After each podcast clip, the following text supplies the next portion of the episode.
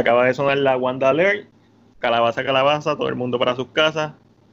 Se supone Y que ya estamos en nuestra casa. Estamos en nuestra casa. Y con eso empezamos una nueva edición de CinePR presenta el resumen de la semana, donde hablamos sobre todas las noticias y películas que hemos visto desde el cine y series y todo lo relacionado al cine.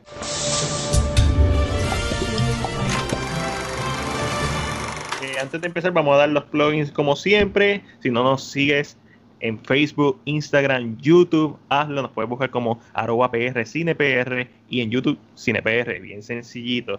También, obviamente, nos puedes escuchar en tu reproductor de podcast favorito, Anchor, Spotify, Apple, you name it. Ahí estamos.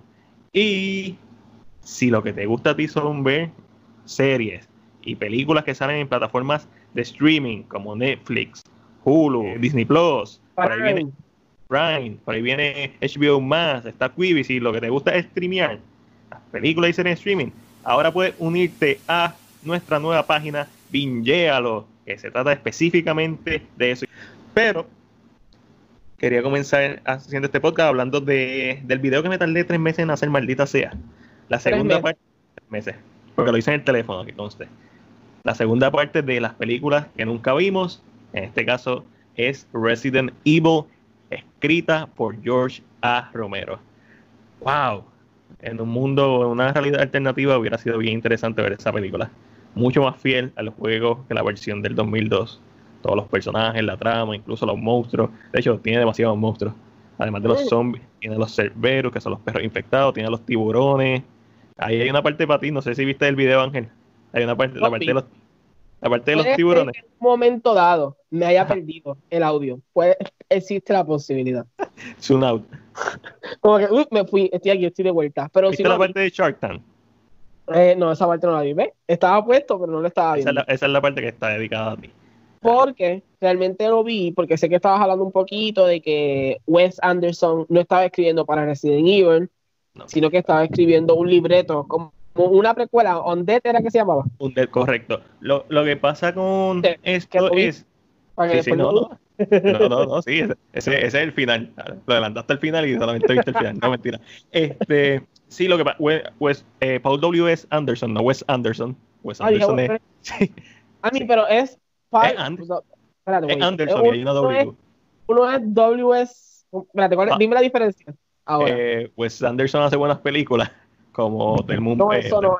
en los nombres, en los, en los nombres. Ok, Wes Anderson y Paul W. S. Anderson. A mí, literalmente le quité a Paul y le, pues, le quité la S y. Le metiste, le metiste una A, W, A, S. Le pusiste- ¿Y ya? no, es Wes, no, una E, una E. Eh, Wes Anderson sí estaba escribiendo una película de Resident Evil, pero como George A. Romero era el que la estaba escribiendo, y George A. Romero es el padre de todos los zombies, básicamente el que inventó el zombie moderno con su trilogía de los muertos vivientes. Pues Anderson dijo, yo no tengo ni un minuto de break, así que literalmente estaba haciendo un- una, copia barata de Resident Evil con un Dead. ¿Qué pasa? Eh, Capcom y Constantine Film no le gustó eh, la película de, o sea, lo que escribió Romero. Eh, supuestamente en algunos lugares dicen que es porque era muy, no era muy fiel a los juegos, lo cual es bullshit, porque la película que salió del 2002 no es para nada fiel a los juegos. Y la otra razón que fue la que yo encontré haciendo más research todavía es que ellos estaban inclinados a hacer algo que fuera diferente a los juegos para eh, no, que no que tuviera la experiencia si eres un jugador que tenga la experiencia de los juegos y si va al cine tenga otra experiencia dentro de la misma franquicia algo más orientado a la acción. Y por eso es que terminamos con la película que terminamos pero en algún momento vamos a hacer un, un segmento, un podcast, algo, o video que sean en la Tierra 2, donde todas las películas que no hemos visto o que no se hicieron han han sal- salido. Secuelas de películas que nunca hemos visto, eh, películas dirigidas o escritas, hay un montón, como Darren Aronofsky, Batman Year One, que, dirigida por, que fue escrita por, por Frank Miller, el guion junto a Aronofsky, y cosas así interesantes, pues eso podemos hablar. Pero también eso está en YouTube. Vayan a YouTube, maldita sea. Tan fácil que ir a YouTube. También hay críticas toda la semana. Esta semana pasada por fin hice la crítica de Weathering with You. Eh, estoy planeando hacer la crítica de Mortal Kombat Legends, Scorpion's Revenge. Y con eso yo creo que podemos pasar a lo que vimos esta semana. Mm, lo que vimos, que yo vi. Yo no vi mucho esta semana, realmente me enfermé. Pensé que era coronavirus, pero es catarro. Catarro, gracias. a Un anuncio, un, anu- un an- un anuncio no pagado, Mucinex es muy bueno. Yerba mala nunca muere. Me Ya, sacó, me, eh, me sacó todo lo que tenía. Así que todavía tengo como que los residuos, pero estoy muy bien. sobre realmente no vi mucha película, no me dediqué a. descansando entonces. Pero Estuve viste serie, ¿verdad? Viste Grey's Anatomy. Literalmente, estu- literalmente estuve tres días durmiendo y mi madre fue a mi cuarto y me dijo, tú estás vivo, tú estás vivo. Y yo, estoy a la, estoy, Se, tocó con un No. you, con un palito ahí. O sea, ni siquiera me tocó la puerta como que Ángel, ¿estás bien? Me puse la mano en la cara. Y me dio. Hello, hello. So, estoy vivo. Pero sí, las series siempre las veo eso. Porque eh, en este caso, ¿verdad? Como siempre Matilde dice que no le gustan porque son un, un- es, un- es una relación de largo plazo. Commitment, sí. Pero en esto, como ya yo estoy al día, lo es una hora que le tengo que dedicar solo, tengo muchos problemas. Eh, vi el season finale obligatorio de Grey's Anatomy. Sí, Eh, no, bueno. Vi el episodio de How to Get Away with Murder que se acaba recientemente. Eh, ¿Qué otra cosa vi? Vi una serie que no sé si la he mencionado antes. eh, se llama Zoe's Extraordinary Playlist. No sé si la he llegado a mencionar aquí Mm. hablando contigo. No. Eh, y, tra- y trata sobre esta muchacha que se mete un MRI y Ok. el, técnico de MRI pone música para que la gente se relaje. O sea, pone. Spotify, un Apple Music. Hay, un hay un terremoto y el terremoto provoca que el MRI y la música se mezclen. So, ella tiene una ella tiene todo el cerebro lleno de música. What? Pero, ¿qué sucede? Es como si tuviera un superpoder porque los sentimientos de la gente lo, lo- o lo que piensan, si yo estoy triste y tengo una canción en la es lo que canto y la gente canta y es como Ah, como- that's nice. es como un Glee de esta época, ¿sabes? Una, una- una, serie musical de esta época. Es muy buena, cada vez que la veo lloro, todos los episodios lloro sorprendentemente. Eh, pero me gusta mucho, la- así que eso es lo que he estado viendo, no he visto ¿En qué plataforma está esa? Ahora mismo, eso de un canal de televisión de Estados Unidos, Mm. yo la veo en Hulu. Ok. Al momento está, hay, hay unos 8 o 7 episodios y la veo en Hulu. Hulu está tirando pesado. Como sabemos, Hulu, la plataforma ha mejorado, ha cambiado su manera de ser. ¿Qué significa esto? Que plataformas como HBO o Star, Epics, por ejemplo, eh, o un ejemplo, yo que soy fanático de los musicales, Brush- eh, Broadway HD, se implementaron con, eh, con Hulu y con Prime, que es lo que están haciendo la gran mayoría, y tú pagas extra, claro está, por el servicio de HBO o Stars y los tienes en la misma plataforma para que sea más fácil eh, ver episodios. Eh, entiendo que lo que sucedió con HBO es lo que se había anunciado en CinePR, lo que se había Ujú. anunciado, que la obra gratis, esos mismos programas gratis, Ujú. se les pasaron a estas plataformas grandes, Correcto. porque es que realmente es, yo, ¿tú sabes lo que yo, yo pienso un poquito? Yo entiendo que, sabiendo que ahora Hulu es de Disney, y para el que no tenga conocimiento, Movies Anywhere es de Disney, yo pienso que lo que está tratando de hacer Disney es tener una plataforma que lea a todo el mundo. O sea, sea con contratos, lógicamente van a haber contratos envueltos siempre, Claro. pero una plataforma que tú puedas entrar a un solo lugar y tenerlo todo, porque tener 15 aplicaciones para el contenido No, no la hace, no la hace. Es Pues como, es, entiendo- es como si fuera televisión, básicamente. Exacto. Yo, yo entiendo que ese es el plan con Hulu porque lo he visto con el tiempo que está pasando y sigue mejorando y como tú dices, el contenido de Hulu en estos momentos sigue avanzando. Hulu, gracias a Dios, había hecho un contrato con, con casas productoras extranjeras, lo que Matiel le va a mencionar porque Matiel vio Portrait. Sí, vi Portrait of a Lady on Fire, pero vi un par de películas, esa la quiero dejar para lo último, porque esa vamos a estar hablando un, un momentito. Vi por fin Two Popes, eh, Omi la puso, Siento que me voy a aburrir. Sé No, que mano. es buena, pero siento que me voy a... yo pensaba lo mismo, yo estaba con mi teléfono, tú sabes, Omi la puso porque la quería terminar de ver, ya había visto solamente los primeros cinco minutos, y al momento de que es- en que esos dos hombres empiezan a hablar, tú no puedes parar de ver la película. Eh, eh, el nivel de es tan bueno el- es tan- está tan bien desarrollado el guion pero las actuaciones y la y la dirección es tan buena que te quedas hipnotizado por la película. Me encantó. Honestamente yo estaba con el teléfono y lo solté. Es como que la película es así de buena que, que te, que te, te quita las ganas de hacer otra cosa más que prestarle atención. Bien entretenida. En ciertos momentos se siente como si fuera una disculpa de la iglesia pero no sé si es la parte más sarcástica o más o más no es prepotente la palabra que estoy buscando, es más, tú sabes, esa parte de uno que no cree nada de lo que ve. Ok, ok. Como que siempre, como que, ah, ¿cuál es, cuál es, qué están, qué están tratando de decir? Quizás esa parte de mía, pero a la misma vez siento que es una película que humaniza a ambos personajes. Y, y eso me encantó. Y como terminé la película, estaba súper gracioso. También vi Minority Report de Steven Spielberg, protagonizada por eh, Tom Cruise, basada en la novela corta, no la corta, la historia corta del mismo nombre, escrita por Philip K. Dick, este, allá por los. hace tiempito, se de décadas atrás. Súper entretenida, un thriller bien hecho de ciencia ficción. Si lo que te gusta la ciencia ficción, verlo. Vi Inception porque estoy preparando un video sobre el final explicado de Inception, ya que Chris, el 8 de abril, tiró su teoría sobre el final diciendo que realmente eh, Cops, el personaje de Leonardo DiCaprio, está en la realidad cuando vemos la última escena.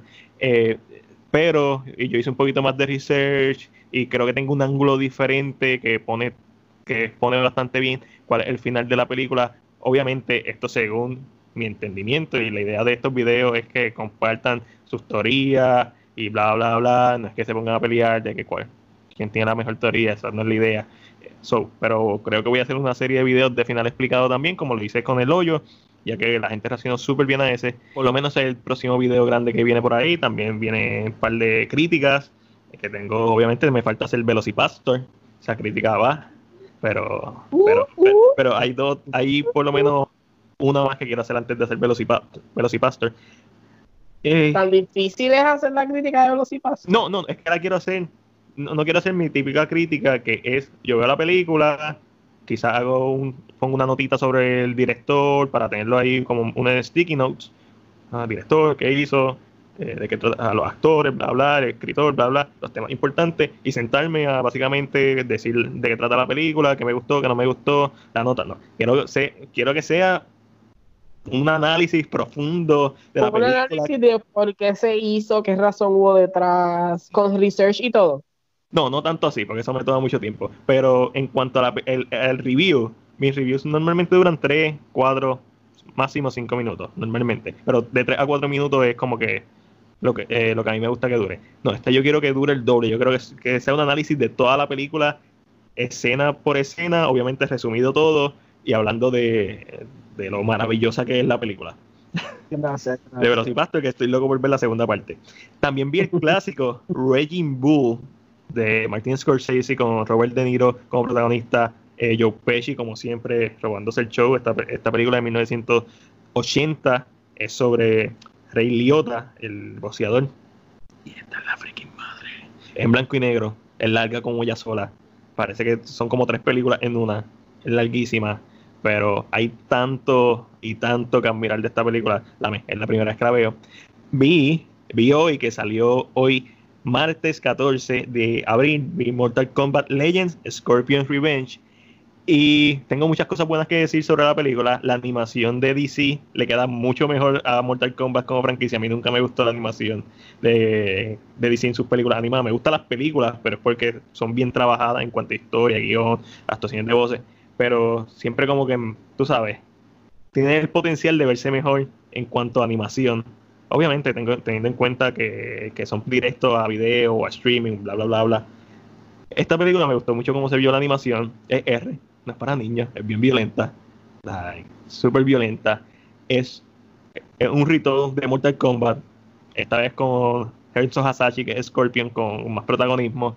Pero es un ritual de Mortal Kombat. Es la misma historia que hemos visto en Mortal Kombat, el juego, en la película del 95, en en, el, remake o el reboot de la franquicia que Mortal Kombat o sea, literalmente es un tournament como la primera, pero con, con Scorpion siendo el protagonista. Técnicamente, sí, básicamente sí, porque la primera escena abre con Scorpion. Es sí, sí, es la misma película del 95, Great Value. oh, wow. pero no, pero está buena porque teniendo en cuenta el tipo de, de, de la, una animación, es bien sangrienta. Yo creo que lograron lo que querían hacer, un producto entretenido de Mortal Kombat. Ah, lo que me lo que sí no entiendo es por qué están haciendo esta película. Si vamos a ver otro, otro reboot. Eso, eso te iba a preguntar. ¿Sientes que, ok, esto, ok, tal vez no todo el mundo va a ver esta película. Vamos a ser bien claros. Claro. esto va a ser fanático, gente que sigue la animación de Warner Brothers, por ejemplo, y que lo van a ver. Pero sientes que no era necesaria sabiendo que viene una película que tal vez va a ser un mismo, un retold de un tornamento, o piensas que puede ser esto una precuela, aunque ellos no lo quieran decir así, y veamos. Eh, no sé, eh, no sé si es un tie-in, no debería serlo porque literalmente este es el primer Mortal Kombat, la película trabaja todo el primer Mortal Kombat. Sí, que realmente si, eh, si, no hacen eso en una primera película, quitaría todo el... Exacto. hay, hay cositas, hay cositas que te hacen apreciar más la película del 95, como que esto lo hicieron mejor, esto lo hicieron mejor, los diálogos, esto lo hicieron mejor. Hay otras cositas que la película animada eh, supera a la, película del 95, pero overall, como fanático de Mortal Kombat, estoy súper satisfecho con la película. Eh, es exactamente lo que yo quería. Pregunta que eh, ahora mismo yo sé que todos la tienen en su cabeza. ¿Prefieres ver esta película o prefieres ver un story movie del juego? Depende de qué juego. Es, lo, que pasa es que especialmente desde Mortal Kombat 9, que fue reboot 10, eh, la historia de del 10 me pareció demasiado convoluted. Como que están metiendo muchas cosas. Eh, la historia del 11 me encantó. So, pero no es la misma historia. y la historia técnicamente es nueva, a pesar de que es un reboot, es un reboot estilo, un soft reboot que no elimina lo que pasó. Es como que Reina está viendo estas visiones y todo está ahí. So, es bien interesante desde ese punto de vista. So, mano, esta es una película que a mí no me molestaría tener en mi colección, pero si no tengo nada, nada más importante que comprar. O sea, en mi colección física, la tengo digital. Está en Movies Anywhere. Por lo menos ahí fue donde yo la compré. Pues no la vi en, YouTube. Porque normalmente yo compro todo por YouTube. Pero súper cool. Mano, pensé que iba a tener una escena post crédito. Eso me decepcionó. Eh, la música, todo el mundo, yo estaba esperando por lo menos el famoso Mortal Kombat. No. Eh, eso se hizo, eso se hizo ya, eso, es uno de los staples de la cultura popular de Mortal Kombat. Sí, eso tiene que ir y no estuvo. Me gustó que el ángulo fuera desde el punto de vista de Scorpion, ya que es uno de los personajes más populares, pero eso tuvo consecuencias en el sentido de que a Sub-Zero no le dieron nada de tiempo en pantalla. Eh, simplemente el objetivo Scorpion quiere vengarse. Y si sabes la historia de Scorpion en Mortal Kombat, sabes cómo va a terminar pero básicamente esto es un rito que, combina cosas del juego 4. a Chino, lo menciona desde el principio, a Shao lo menciona desde el principio. So que se siente bien cohesivo como universo cinemático, si eso es lo que quieren hacer, por lo menos un universo animado. Pero como yo recientemente vi la película del 95, ahí también menciona al emperador, ahí tú puedes explicar que Scorpion y Sub-Zero estén trabajando juntos, a pesar de que, ¿verdad? No, porque los embrujaron, whatever, bla, bla, están bajo el control de Shang Tsung. O sea, no sé. Esta es una película animada, directo a video y streaming y digital de Mortal Kombat. Eso. Hace el, hace el trabajo que una película animada tiene que hacer. Hace el trabajo. suficiente para que ya, hace. Tiene los X-Ray Moves, tiene Fatality, sangre, sangre, sangre, sangre, peleas, personajes, más personajes. Está bien hecha, es una, estoy, eh, contento. No es un peliculón, pero estoy contento. Y vi Portrait by Lady on Fire. Ya yo la he visto, yo no voy a dar mi opinión, más bien va a hablar ahora de, su opinión. Cuéntame, ¿qué piensas? Okay. Voy a empezar, esto es una película francesa. Eh, yo como a los cinco minutos a mí se me olvidó que era francesa. Yo lo entendía. Ah, yo no estaba, yo ni siquiera estaba pendiente mucho de los subtítulos, yo no entendía, es como que esta película que te... Pero no te, creas, ahora que, ahora que estoy hablando contigo, que ahora te puedo decir tal vez un poquito más porque la viste y lo entiendes. Llega un momento dado que la historia no es palabras, ya deja de ser las palabras. Lo que se dice en el diálogo no importa. Es como que cuando ya, llega a la casa, cuando ya llega a la casa, después de ahí, ya tú estás como que, ah, ok, ahí está. Hay un de cosas que, ah, ¿verdad? Tengo que leer pero uno entiende lo que está pasando y no es una película que no tiene diálogos, es una película bien hecha en cuanto a estructura, no es un Dunker que no tiene casi diálogos, es, una película con diálogos, y, pero es la historia, es tan fácil de, seguir y eso se debe mucho a una gran dirección, las actuaciones están hijas de puta, están cabronas, las, las cuatro leading, están las dos protagonistas, pero también está la, la sirvienta y la mamá de de, de, de, Lady of, uh, Portrait of a Lady on Fire. y la historia y cómo trabajan. Es una película hermosa, bien trabajada, bien artística. Es todo lo que uno quiere ver de una película de época. Una película que sí, que sea original específicamente, que si bien, que si bien se desarrolla en esta época, cuando uno la piensa desde el punto de vista moderno, es como que, fíjalo, y todavía, y todavía no hemos avanzado ni tanto en nuestra, en como sociedad mundial.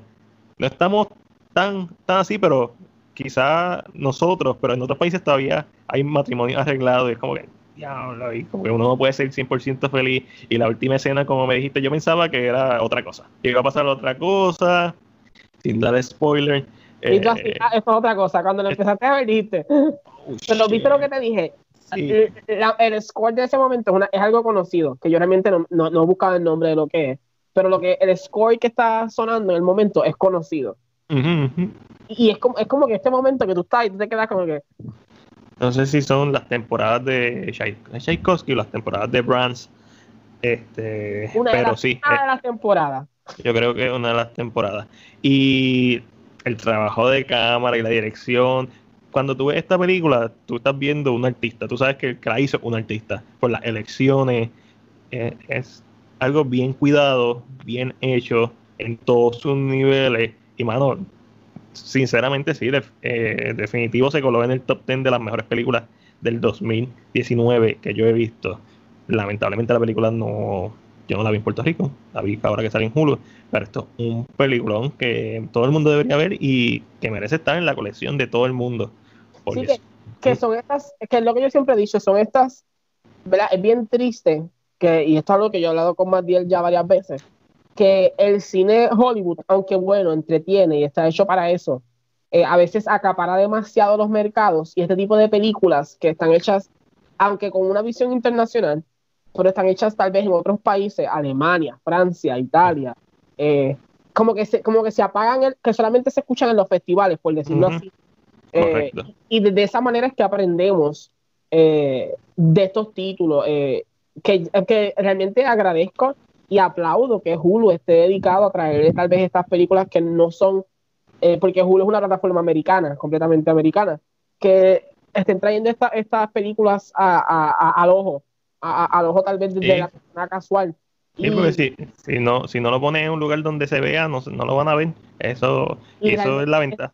Es lo, que, a mí una de las escenas que más me gusta, y esto le da spoiler porque pues, lógicamente se sabe que va a pasar en la película, es cuando presentan por primera vez a la muchacha que ella va a pintar.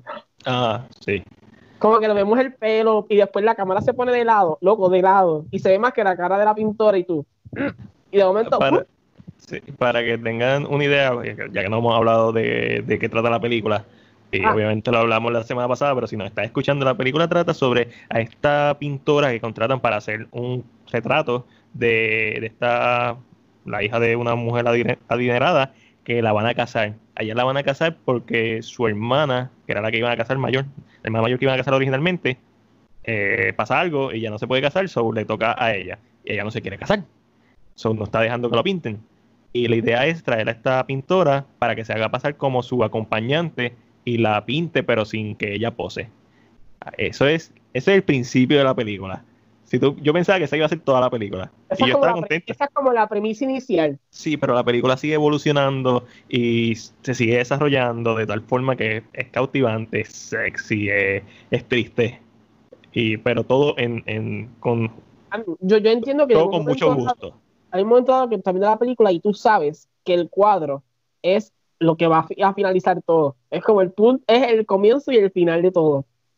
Y para mí eso era tan doloroso porque tú lo, tú lo ves y como que son las actuaciones de estas mujeres que no, tal vez no dicen mucho, pero con los ojos, con la forma en que miran un poquito. Y, y es, de verdad que en la posición de tus películas top 10, ya yo te dije el mío, yo siempre, para, mí Dolor y Gloria me gustó mucho, no, tal vez no me gustó mucho más, pero tiene momentos que son más impactantes para mí, tal vez en lo personal. Y eh, esta está en la número 2. En tu lista, ¿dónde tú pones a A Portrait of a Lady on Fire? Teniendo en cuenta que no me acuerdo de mi, de mi lista. Eh, sí, sí, sí sé que tengo Dolor y Gloria sigue siendo número uno. Dolor y Gloria para mí es un masterpiece de un tipo que hace masterpiece todo el tiempo. Eh, es como que es top. Este, pero en cuanto no te quiero decir que, que, está solamente en el top 10 porque la película el nivel de, de, arte que tiene la película merece, merece pasar por encima de muchas más. Merece, exacto, merece estar por encima de muchas más. Fácil, top 5, fácil. Tendría que ver cuáles son mis Joker. Ok, ¿esta es mejor película que Joker? Mm, sí, como película, como, como pieza de arte. Que yo prefiero ver más que cuál a mí me gusta. Joker, pues más entretenida, un personaje popular. Es, que fue lo que yo te dije, se siente un poquito difícil, porque no es una película que tal vez tú puedes ver repetidamente. No, no, no, no. Es como una... la viste una vez, se pintó una vez, y, esa, es la impresión. Pero todo el mundo debería ver. Es un cuadro que todo el mundo debería ver. Es una película bella, en general. Esta, es, la Mona Lisa del 2019, loco. Sí, bueno, es una película súper bella que todo el mundo debería ver porque es un peliculón, así de sencillo. Bueno, ¿qué, qué, tú, qué tú buscas de tus películas? Que tenga eh, un buen libreto, que tenga una buena cinematografía, que tengan una buena historia, además del libreto, porque puede ser un buen libreto, pero puede ser una historia bien mierda. que tenga una buena historia, que diga algo, actuaciones, dirección, todo, desde la parte técnica hasta la parte del artista, que es la narrativa, edición, música, todo. Esta película lo tiene todo esta película, eh, si tú, si, si, yo le fuera a dar una nota, si, eh, a lo mejor hago la crítica en algún momento, tengo, un montón de películas acumuladas ya. Tengo la tercera temporada de Castlevania, que no le he hecho crítica. Tengo Velocipastor, quiero hacerle una crítica de Way Back con Ben Affleck. Eh, tengo Mortal Kombat Legends y tengo esta película ahí en la lista. alguna se va a sacrificar. sí, o sea, tengo para escoger. Pero si le fuera a dar una crítica, esto es una A+.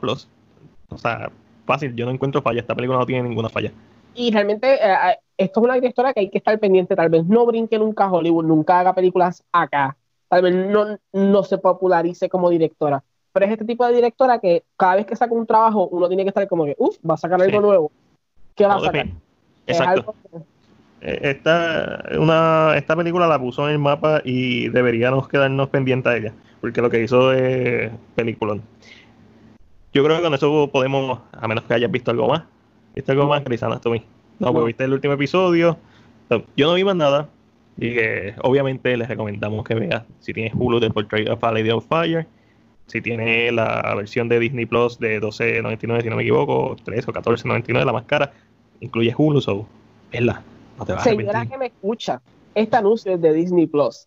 Si usted tiene un hijo y tiene un esposo, tiene ESPN, Hulu y Disney Plus por tan solo 13.99 anuncio no pagado por Bobby Pero hablando de plataformas, también empezó la plataforma Quibi, que es la plataforma de, contenido corto de 10 minutos. Hay series, hay cortometrajes, por lo que tengo entendido. Eh, yo no he podido verla. Yo tampoco. porque, y la tengo. Pero ¿qué pasa? Que la tengo, pero me bloquea la plataforma porque el, email de Cristian está conectado con el mío por algún tipo de razón. No el de CinePR, el nivel de Chris está conectado con el mío, pero ya Chris me dio su password, so eh, quiero verla. Quiero verla específicamente porque quiero ver la, la serie de Chris Hemsworth, Chris de Liam Hemsworth y Crystal Waltz. Esa es la que quiero ver. No, realmente no le he bajado, sé lo que es, no le he bajado, no he visto nada que ya tenga la plataforma. Me vi estos días me decido a ver qué hay. Y yendo un poquito para Netflix, que es la más popular de las plataformas de streaming, el domingo de Pascua estrenaron el nuevo episodio de Tiger Kings. Eh, por ahí el Aya del Ayas Boy dijo que un asco, que una vamos a ver, claro. Ese episodio que miraron nuevo es porque se dieron cuenta de la popularidad y buscaron cómo, cómo demonios arrancar por un esquí de siete llaves. ¿Sabes cómo se llama? Eso, eso es cuando te lo meten mongo, literalmente. A mí, es, mejor que se. Eso es un clipbait. Es, es mejor que se dediquen a buscar actores que hagan una interpretación de la historia y tienen mejores views. Sí, definitivo. Definitivo. La gente está, por lo que me dicen y por lo que he visto, que hay como que fan casting. La gente está loca porque hay una película de esto. Carol Forkin Baskin. Yo no he visto la serie y me sé, ya sé quién es Carol Baskin. También salió el trailer de la película Extraction, que es con Chris Hemsworth. Y esta película parece una típica película de acción, se ve súper bien, por lo menos lo que, lo que vi del trailer, que no lo vi entero porque quiero verla para hacerle la crítica como Dios manda. La película va a estar disponible en Netflix a partir del el 24 de abril. Cuando digo Netflix me refiero a Netflix, Estados Unidos, Canadá y Puerto Rico. Jumanji 4 en desarrollo. Oh my god. De, de Rock está haciendo live en Instagram y se pasa Ay, anunciando secuelas. Vamos a, vamos a parar. El coronavirus no nos ha atacado tan fuerte para que tenga- queramos un, un Jumanji 4. ¿ok? Es que como termina la 3 y para que. No, ok. Jumanji la original con Robin Williams. Jumanji Welcome to the Jungle es la 2. Jumanji Next Level que salió el año pasado es la 3. Y como termina la 3, termina de una forma que tú sabes que van a hacer una 4. Termina, no es abierto, pero termina en como esta historia continuará. So, na- nada, para mí nada sorpresivo. Ángel, ¿viste el, el control del PlayStation 5? Lo vi, Yo Se pensé en el más- de Xbox. se siente más cómodo. Eh, una de las grandes críticas que siempre ha tenido Sony con su control eh, es la comodidad en la mano. ¿Por qué? Porque uno está mucho tiempo jugando, es difícil. Sí, eh, esta famosa crítica de que Xbox es de nene chiquito y siempre hay un relajo con que. Siempre he escuchado esto, pero realmente es un control que se siente más cómodo. Visualmente se ve más cómodo. Smooth. para, para la, so que veremos a ver. Realmente Sony PlayStation eh, lo que tiene a su favor son las licencias. Siempre le he dicho, son estos juegos como The Last of Us, son estos juegos que son de ellos nada más, exclusivos. Y eso es lo, eso es lo que mantiene a, a Sony en un, en un nivel diferente a Xbox. Siempre lo va a hacer. Eh, yo soy Team Sony en este caso. Eh, pero es por el simple hecho de que hay juegos que para mí me gustan más. O son, o son un poquito más. eh, Spider-Man, por ejemplo, si viene una segunda parte, lógicamente va a caer para Sony. Eh, eso que hay unas. Hay, yo entiendo que. Pero lo vi. Pero para no desviarme del tema, porque hablar de juegos podemos estar tres horas aquí. Pero sí lo vi. Me gustó. Eh, no sé si compré el PlayStation a la vez que salga, pero entiendo. Ah, eso. Lo que pasa es que quisiera que cuando lo- el problema de esto es, y esta es la mentalidad del comprador, que todo juego que salga después de esa salida va a tener mejores siempre en el PlayStation 5. Ujú. So, como que en la mente de uno, de, de que, ah, me compró The Last of Us en PlayStation 4 o PlayStation 5. So, como que la mente no te deja. Y, y creo, puede, existe la posibilidad, si todo va como va. Mira, no es porque quiera que el coronavirus esté más tiempo, voy a aclarar, pero yo estoy ahorrando un montón. Sí, no todo el mundo está ahorrando, no se gasta lo mismo en, en salida, no estamos saliendo, no se gasta Así tanto en que, comer, en alcohol, yo, yo no gasto lo mismo en alcohol. so, eh, así que no sé, vamos a ver, pero realmente vamos a ver, lo vi, lo vi. ¿Qué otra noticia tiene? Estoy aquí en Cine PR, si me ven mirando para el lado que estoy en No, no te preocupes.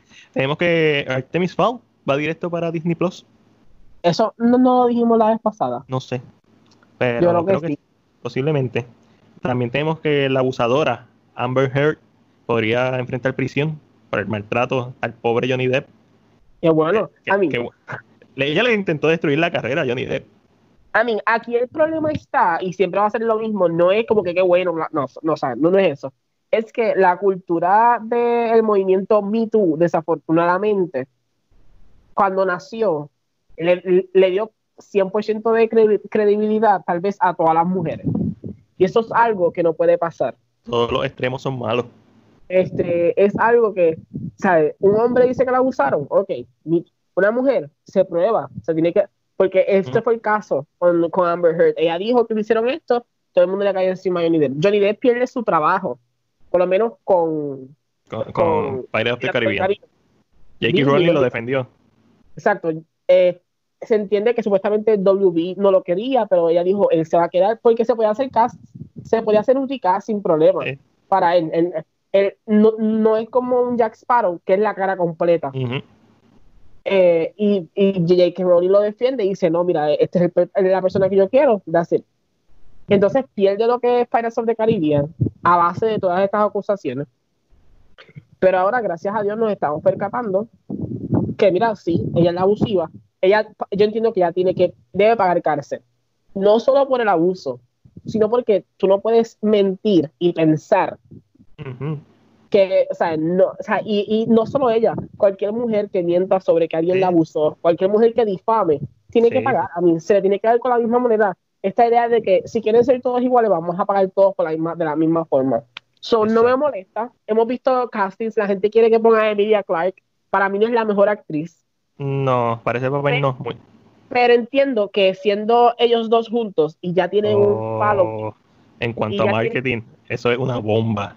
Y la química, o sea, la química por de eso. es natural. So, siento que eso, ya, a mí, Ya. Dos, dos, dos, millo, dos billones, dos billones. Es como, mira, poner pega. Eh, eh, eh, esto va a ser, mira, es, es que imagino ya hasta, que no lo había pensado. Hasta los clickbaits. Yo, ¿por, qué diablos siguen mencionando a Emilia Clarke entre todas las actrices que hay? Porque obviamente Game of Thrones.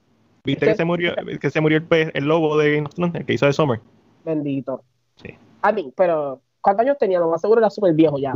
No, él salió como Summer en la primera temporada, porque creo que era la versión pequeña. Pues ya tiene como 70 años ya. Sí, sí, sí, ya. ya, estaba.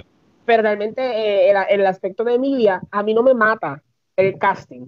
Pero quieres a Mira para que sea cuerpo, la, la carita, el pelo colorado, con escenas bien pequeñas, bien normales, sin mucho, sin mucho es ella la que, ¿por qué? Porque cuando la gente la vea, una foto de ellos dos juntos, nada más. Eso, es, dinero, eso es dinero. Es puro chavo saliendo por es dinero. Como, eh, ah, me, siento, me, siento, bien bruto, como que nunca lo cogí. No, pero espérate, a la, a la misma vez, no solo eso, le das un final feliz a Caldrogo y a Kalesi, porque están Exacto. Esto, es, puro dinero. Literalmente, si la cogen, sabemos que porque quieren hacer chavos así. hablando de finales felices, la película My Spy, que es la de Dave Batista, que se iba a escocotar, lo más seguro, en el box office. Eh, Amazon Prime la compró para tirarla en streaming y eso va a pasar con un montón de películas que, seguro se iban a escocotar como Artemis Fowl eh, todo lo que parecía riesgo se va a, tirar para streaming. Todo lo que va a generar. Esta, esta, es la mejor excusa para estos estudios no perder el chavo. Sí, mano. Porque esto va para streaming. Sí, es la mejor, de verdad que sí.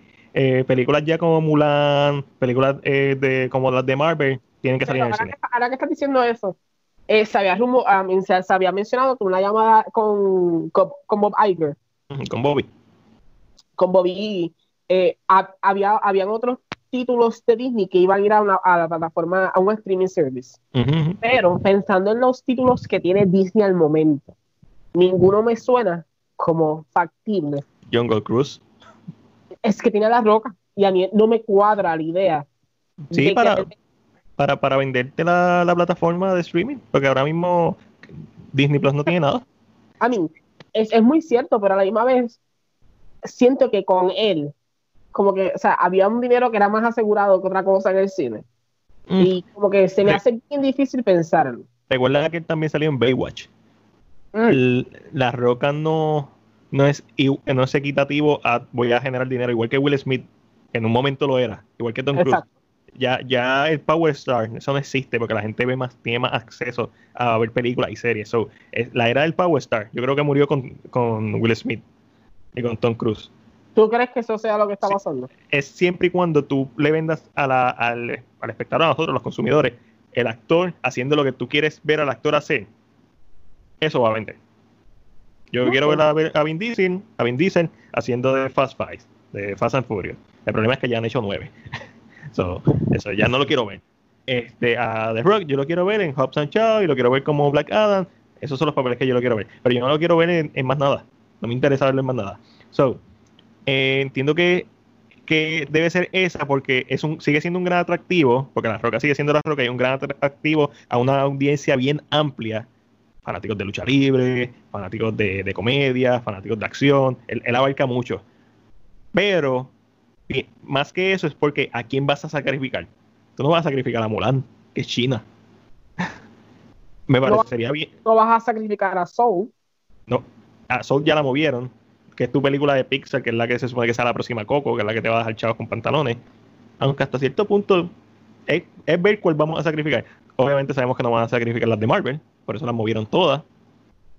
es cuál va a sacrificar. Porque... Pero lo gracioso de esto, y no sé si esta noticia la tenías para después, pero la voy a conectar ahora. Lo gracioso de esto es que se, ya sabemos y sabemos con seguridad eh, que Bob Iger entra nuevamente a, a, la tienda del, a, la tienda del barco. Eh, fuego, papi. Para, para aclarar, Bob Iger no estaba para salirse de la posición hasta finales de este año. Seguía siendo el CEO de la compañía. Es todo, es todo el proceso de la transición. Ah, hay un proceso de transición y lógicamente yo entiendo que Bob Iger se echó un poquito para atrás para darle el espacio a, a eh, para que poco a poco tomara decisiones. Cuando él ve que todo, porque Disney literalmente está sangrando por una herida bien alta y bien grande. Eh, Disney en el aspecto de estudios o de películas no está sangrando igual que otros, pero Disney tiene parques que son los que le generan una cantidad mucho más alta que las películas, eh, eh, teniendo dos en Estados Unidos, uno en Japón, uno en Francia. So, hay una herida grande, que hay, una, hay, un, hay, un, sangrado, por decirlo así. Por tal razón, es entendible que Bob Iger se pare otra vez frente al barco y, y de la mano, a la misma vez enseñándolo. Siento que es, eh, esto, esto es lo que se llama el, el poder chape, esto fue bautizo por fuego. exacto. Esto fue un momento en que las cosas se fueron de control y lo gracioso del caso es que no se anunciaron las fechas ni de Soul ni de Raya de las Dragon, que es otra película animada de, Disney, no se anunciaron hasta que Iger anunció que volvió a, a, capacidad completa. So él llegó y dijo, ok, esto es lo que vamos a hacer. Tú te mueves para acá, tú te mueves para acá, tú te mueves para acá. ¿Sabes? Es como que se llegó a, mira, a ponerle fuego a los calzoncillos. Sí, no, a, apagar el fuego, realmente, porque el, el nuevo, tú no le vas a dejar una crisis. O sea, es, una, es algo bien digno de la posición que tenía y todavía tiene Iger. Y también se sabía que él se iba a mantener en la mesa. Cuando él se saque de CEO, todavía se va a mantener en la, en la mesa tomando decisiones. So, es bien interesante esto, es bien interesante cómo eh, está viendo a Ricardo Darín, que es un actor argentino, bien cabrón. Y estaba hablando, no sé, simplemente vi un video en Facebook y él está diciendo como que, mano, como estamos consumiendo solamente lo necesario, la economía se está yendo al diablo. Pero literalmente estamos consumiendo lo necesario y es porque nos han vendido durante toda nuestra vida el consumerismo. Eh, pero cuando uno consume solamente lo necesario, ahí se, ve la, se ve la diferencia en todos los sentidos. En, este momento es que tú te das cuenta de que es El, el poder que hay en la gente regular para este tipo de cosas. Eh, y, y, es sorprendente. A mí, el mundo no va a ser el mismo. Esto es muy claro. Eh, va a estar un antes y un, después del coronavirus. Así que nada, pero vamos a ver, cuéntame, Matil, ¿qué más tienes por ahí de noticias? ¿Qué ha pasado? por ahí informa Deadline que viene un remake de The Others, esta película de, suspenso que protagonizó ¿Por qué?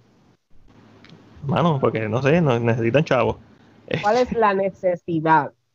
Mano, eh, no sé, hay películas, a mí no me molestan los remakes, yo soy bien defensor de los remakes, porque la gente dice, ah, los remakes todos son malos, eso, es mentira. Usted no sabe de cine si dice eso. Pero hay películas que tú no necesitas hacer un remake, y yo creo que The Others cae entre esas, porque yo no la he visto, pero lo que he escuchado de todo el mundo es maravillas. A mí, la última vez, la última vez que vi The Others, que fue hace como un año, porque me da miedo siempre, siempre me ha dado miedo, eh, fue hace como un año que la vi.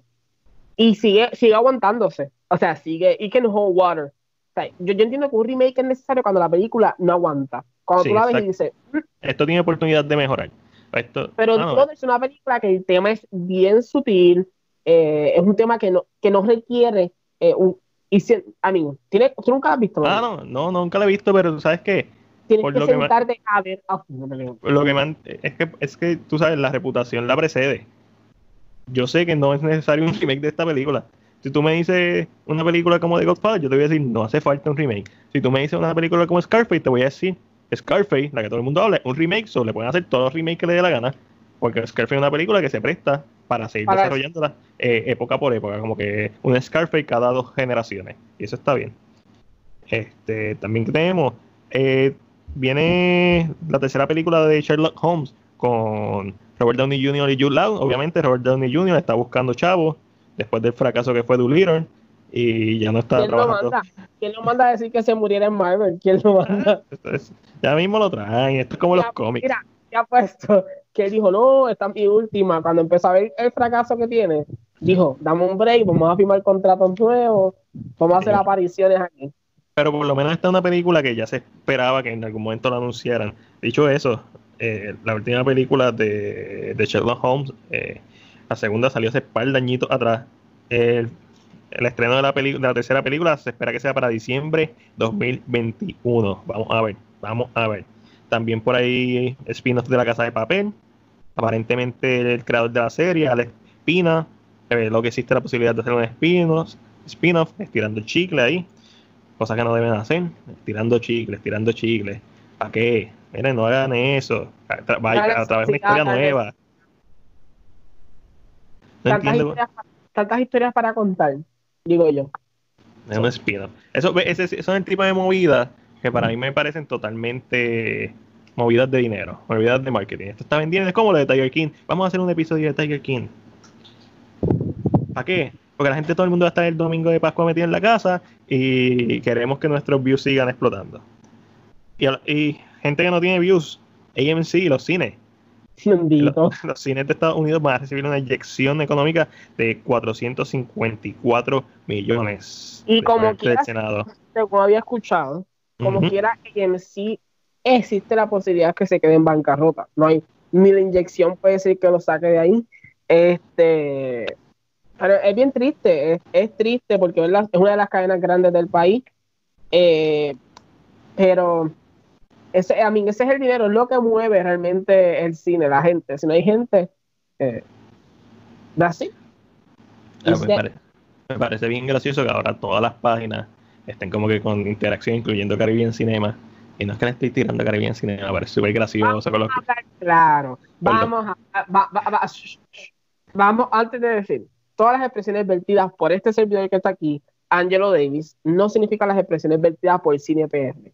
Caribbean Cinemas está cagando, porque está tirando paginitas para colorear, está tirando fondos para Zoom, está tirando trivias. ¿Por qué? Porque no tiene chavos, porque necesita ahora de sus plataformas. Pero ¿sabes qué? Es el momento que el público le exija a Caribbean Cinema. Ahora es que la gente tiene que empezar a decirle a Caribbean Cinema, ustedes tienen que hacer esto, tienen que hacer esto, tienen que hacer esto, aquello, ¿sabes? es el momento. Desafortunadamente, si tú como CinePR no lo vas a tirar, pero yo, yo soy invitado de CinePR. Esta lengua no la para nadie. ¿Sabes qué? Lo, eh, esto, eh, olvídate que, ¿sabes qué? De ahora en adelante, el podcast va a tener una, una, sección que se llama La opinión de Ángelo. Va a ser como la opinión de Jay Fonseca. Dale, dale, tira, tira, tira, tira.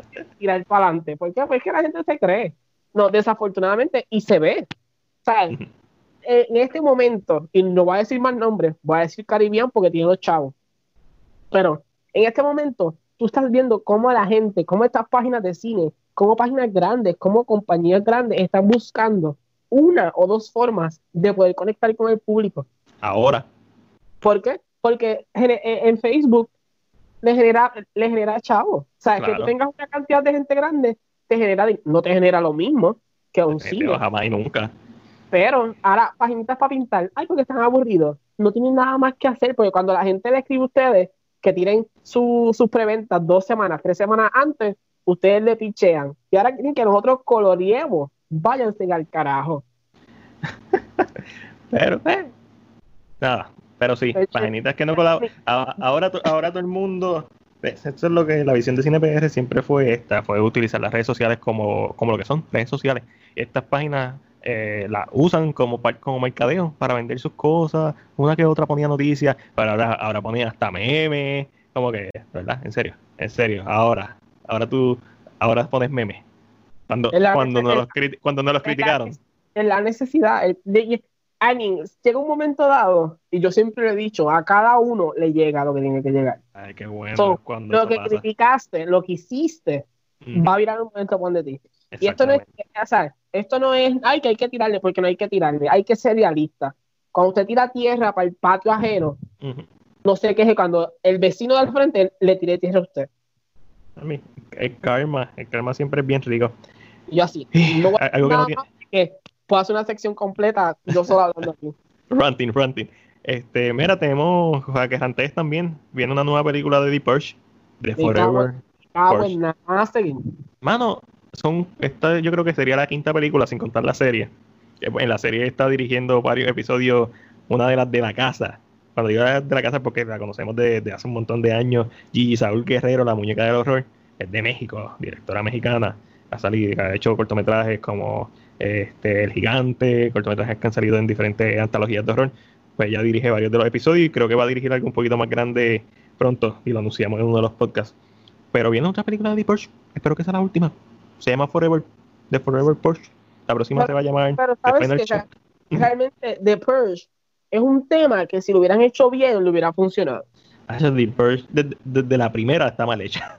Y a mí me encanta la primera porque tiene a Ethan Hawke, tiene a la de Game of Thrones, tiene O sea, tiene, un, tiene, tiene actores, buenos actores, un concepto, hijo de puta, y decidieron hacer un Home Invasion con un concepto tan hijo puta. Y después en la segunda es que utilizaron el concepto como uno esperaba que hubieran hecho en la primera, pero como que para mí ya fue demasiado tarde, a pesar de que las he visto todas y que las disfruto todas por lo que son, especialmente cuando sale Frank Grillo en, en la tercera, si no me equivoco. Entonces la cuarta es la primera de First Purge. Pero, mano, a, a mí me gustan esas películas. No son obras de arte ni nada por el estilo, pero sí, esta esta debería ser la última, tienen que parar. Pero entretienen, entretienen. Sí, sí, sí, claro que sí. Mira, el parque de atracciones Universal Studios permanecerá cerrado hasta el 31 de, mayo debido a la pandemia del coronavirus. Y esto todos los lugares. En Puerto Rico se extendió. Esto, esto es, no se sigue expandiendo. exactamente. Eh, a partir de noviembre, Marvel Studio podrá utilizar a Dark Devil. Mucha gente quiere que vuelva a Charlie Cox, hasta Charlie Cox quiere que vuelva a él. Charlie Cox no, estaba, estaba emocional porque no había conseguido trabajo después de, de Daredevil. Está como el de. está como, está como Aladino. Le pasó como el de Aladino. Mano, y Charlie Cox actúa, de verdad. No es como el de Aladino que todavía no lo hemos probado. Desafortunadamente, te metiste en algo que es bien difícil. Decidiste irte por un proyecto que tal vez pensabas que tenía más futuro. Eh, pensaste, esto es... temporada, vamos a ver claro. mal no le fue tres años de trabajo es suficiente. en, una, en una serie, es, es, bastante. Eh, mira, sí, he escuchado este rumor de que sí, que ya pueden usarlo. He visto por ahí que la gente dice no, porque va a ser el abogado de, de Spider-Man. Pero ustedes no saben que viene She-Hulk. Y no, no, no, es que no es solo eso. Puede venir She-Hulk. Y ya te dijeron a qué se va a dedicar She-Hulk. Ya sabemos cuál es el tipo de ley que va, que va a trabajar Jennifer Walters. Eh, pero zumba, zumba, porque yo no sé. Pues mira, ya se, ya se había mencionado que Jennifer Walters va a trabajar lo que se llama el Super Heroic Law. O sea, va a trabajar con leyes de superhéroes. Como Spider-Man. Exacto, gracias. Este, o sea, y eso salió, o sea, se anunció que ya va a trabajar en eso. yo entiendo que la gente quiera a Charlie Cox haciendo de Daredevil yo no lo voy, a mí, y mucha gente dice que pues yo solamente vi los primeros episodios, yo no, a mí, yo no sé a, mí, me, a, mí me encantó. Yo vi las primeras dos temporadas de Daredevil y son excelentes y todo el mundo me dice que la tercera es la mejor. Y es como que, en serio, la tercera es la mejor y las primeras dos son excelentes. So que es algo que en ese aspecto yo, series de superhéroes, yo no soy muy fanático que digamos, yo no soy de ver series de superhéroes. Eh, y entiendo a la gente que lo quiere a él porque se hizo un buen trabajo, se hizo un trabajo espectacular. Pero hay unas cosas que hay que tener bien claras. Uno, el hecho de que Charlie Cox brinque a, a, Marvel no significa que este Daredevil va a ser mejor que el de la serie. Porque faltan escritores, falta gente con la misma visión que estaban en la serie. Eso es lo primero. Dos, si se han dado cuenta, Marvel ya lleva 10 años trabajando en su universo.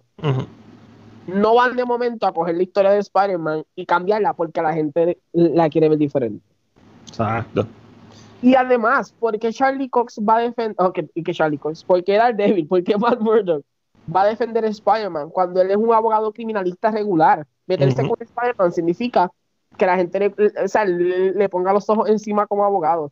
Hasta la lógica te dice que no es normal. No, no, es la gente que no piensa más allá, lamentablemente. Y, no, y está bien porque es fanático, es literalmente el fanático. ¿Y tú sabes qué? ¿Tú sabes qué? Y esto, eh, vuelvo otra vez, esto es culpa de Boss Logic. Sí, definitivo. Pues lo y su fan art. Mano, si nos gustaría ver a Charlie Cox como Daredevil en el MCU, claro, desde el principio, desde el primer season. Pero lamentablemente el MCU nunca ha considerado a sus demás series como parte del MCU, ni la misma Shield, que, que fue producida por, por Josh, el bastardo Whedon.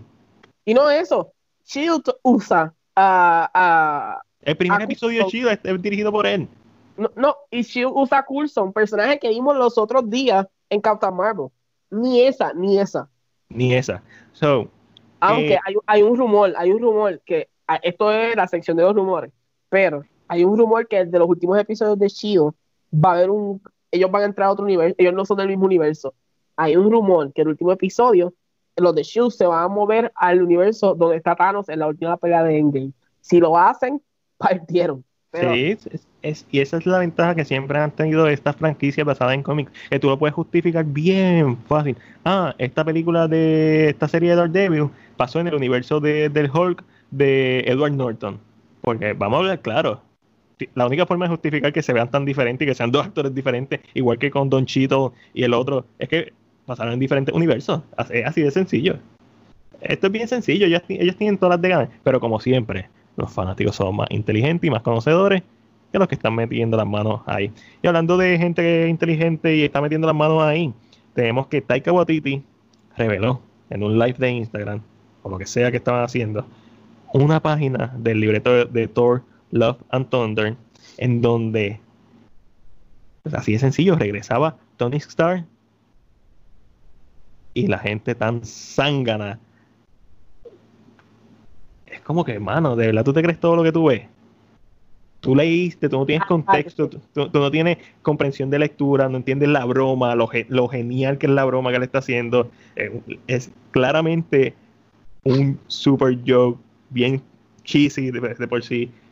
Le quedó brutal, pero la gente como que publicando, regresará Tony Stark. Yo me lo vacilé, yo hice la publicación y me lo vacilé, porque de verdad es como que... Eh, puede regresar, no, yo estoy seguro que él va a regresar, pero, de, otra realidad. El Novan Turner no va a regresar. No, tú le tienes que dar tiempo. Tú lo puedes traer en, Doctor Strange 2 porque puedes hacer un flashback, puedes hacer un... Puedes, y, ni, siquiera traerlo, lo puedes presentar en Doctor Strange. Sí, sí, pero que Doctor Strange se presta para eso porque como estás bregando con diferentes realidades, estás bregando con un multiverso, pero traerlo como tal, lo puedes traer de, otro, de otra realidad, un Tony Stark que, que, le hubiera quitado la gema a Thanos y hubiera hecho otra cosa con la gema. No sé. Mira, ahora hablando de, de, los Strange 2. Ah, zúmbalo. Haciendo el link. Se confirma, vamos a aclarar, se confirma que Sam Raimi está envuelto con los Strange 2. No sabemos a qué capacidad. Eso no se ha confirmado. Eh, se menciona que el director, pero él nunca dijo director. Eh, sus palabras, que las tengo por aquí, dame un momentito, son las siguientes, en español en inglés. Como tú quieras. Dice, cuando tuvimos ese momento en la primera Spider-Man, aquí sabemos que el editor metió las patas, porque es en Spider-Man. En, la segunda. Y se está refiriendo a cuando le están tratando de poner el nombre a Doctor Octopus en la Spider-Man 2, en donde menciona a Doctor Strange. Y J. Jonah Jameson dice: me gusta, pero ya, ya alguien lo tiene. Obviamente, una eh, referencia a Doctor Strange. Exacto, y entonces estas son las palabras de Sam Raimi. Dice, cuando tuvimos ese momento eh, en Spider-Man, no teníamos idea de que estaríamos haciendo una película de Doctor Strange. So, es bastante gracioso para mí. Eh, que coincidencialmente sale en la primera Spider-Man. La segunda. Eso es el mismo Raimi equivocándose. no, no, esto es el editor equivocándose porque lo marcó aquí es el mismo editor, eh, pero él dice que le hubiera encantado tener el foresight para saber que iba a estar envuelto en este proyecto. Él, siempre, él, dice que él siempre le ha encantado Doctor Strange, pero que siempre ha estado Spider-Man y Batman primero. O sea, esos son como sus top. Uh, una película de Batman dirigida por Sam Raimi sería la freaking mm, hostia. Entonces, como que menciona, ¿verdad? Que sí, pero él lo dijo en una conversación normal, lo que confirma que está envuelto en la película, no sabemos a qué capacidad. Lógicamente es entendible que la capacidad sea como director, porque si lo vas a traer como productor, ¿para qué? ¿Para qué? El productor de Spider-Man 2. Entendemos el, productor de The Evil Dead, Spider-Man 1, Spider-Man 2 y no mencionamos la 3. Entendemos que sí, que la capacidad a la que está es, pero al momento, al momento no está confirmado como director. Ok, ok, ok. Ah, no. pero como quiera estaría bien cool. Y San Raimi, por su, ¿verdad? Por su mismo influencia de los trabajos que ha hecho, sería un excelente director para eh, The Multiverse of Madness, si es que termina haciéndolo. A mí me encantaría volver, a mí me encantaría que unieran todos estos universos de una forma u otra. Te voy a tirar dos, dos datitos curiosos que por algún tipo de razón están en mi cabeza sobre las películas de Spider-Man. Si mal no recuerdo, en Spider-Man 1 o 2 iba a aparecer un cameo de Hugh Jackman como Wolverine y no se pudo por schedule, supuestamente por problemas de schedule, probablemente era de licencia. Y en algún momento en Spider-Man 2, los brazos de Doctor, de Octopus iban a ser hechos por Star Industry. Pero después Sam Raimi no quiso, no quiso utilizar esa idea porque pensaba que de cierta forma eh, Doctor Octopus iba a ser más interesante si él mismo los, los construía. Iba a mostrar su genialidad. Pero que siempre esa, como que esos easter eggs siempre han estado en la mente de estos directores antes de que, Marvel. Él, siempre le ha gustado la idea. So, ahora, en este momento, que si a él le permiten hacer The Multiverse of Madness, le permiten que estos easter eggs se exploren un poquito más. Y hace mucho, hace, hace par de, de podcasts atrás, no sé ni cuál fue, mencioné que sería increíble que ahora Marvel se decida a buscar directores de renombre, en vez de actores de renombre, que busquen en directores con mucho nombre. Y San Raimi puede ser esta puerta a que lleguen estos directores que son grandes de por sí en su nombre y decidan hacer una película o dos y, y se vayan. A mí, al final de cuentas, esto es un trabajo es una pasión, pero es un trabajo, hay que ganar chavo. So, qué mejor que decir, ok, hago una, una película de Marvel y con esto ya me puedo retirar. Bye. Ah, no. Yo no, yo no entiendo cómo, y siempre voy a decir, por eso es que vamos a hacer el segmento en algún momento del podcast o los videos de la Tierra 2, porque yo no entiendo cómo tú le pagas a alguien para hacer un guion y después si no hace la película y después no le sacas chavo a ese guion de ninguna forma. No hace un cómic, no hace, no lo tiras como una novela, no lo tiras como una animación, no haces nada, no haces, no haces nada. Gastaste chavo y no son mil pesos, son miles y miles de dólares. Porque para dar... Te pregunto, ¿tú crees que si le piden a directores, ¿verdad? Eh, a directores como, como Frank Miller que brinquen a Marvel, ¿lo harían? no sí. Ya, ya, ya, ya hay precedentes. James Gunn ha estado en las dos. Sí, sí, es, es siempre y cuando tengan, tengan, yo pienso que estos directores tengan libertad artística. Porque esa es la diferencia que ellos pueden controlar. Obviamente en su primera fase, pues ellos escogieron específicamente la primera fase, fueron directores bastante heavy, Kenneth Branagh, este, John Favreau, que quizás no son directores que tú dices, piense en los tops, pero son sólidos ya en la segunda fase, tercera fase, en donde estamos, son directores que ellos pueden manipular, hablando claro. Sí, son directores que se van a moldear a, su idea. Sí, exactamente. El mismo Josh Whedon, que en la primera la partió y la, y la sacó del parque, ya en la segunda, pues eso está ahí, mira, arrastrado. Y él lo sabe. So, veremos a ver, veremos a ver. So, hay que ver porque por, la, por, lo, por el mismo estilo de que ellos están haciendo, que sus, historias ya están planeadas, esto es como los cómics, ellos tienen un año ahead. Pues eh, eh, me imagino que el MCU tiene por lo menos tres años ahead en planes, que esos planes son flexibles, definitivos. Pero tú quieres tener directores a los que, que te den ese nombre, pero que tú puedas manipular lo suficiente o que estén dispuestos a seguir tu visión. Yo creo que eso es la, ¿verdad? lo que quiero decir correctamente. yo entiendo que lo más fácil que tú puedes hacer es decirle, esto, esto, esto, esto tiene que estar en el libreto. Pero mira a Edgar Ryan. Hazlo con. Un directo como Edgar Ryan.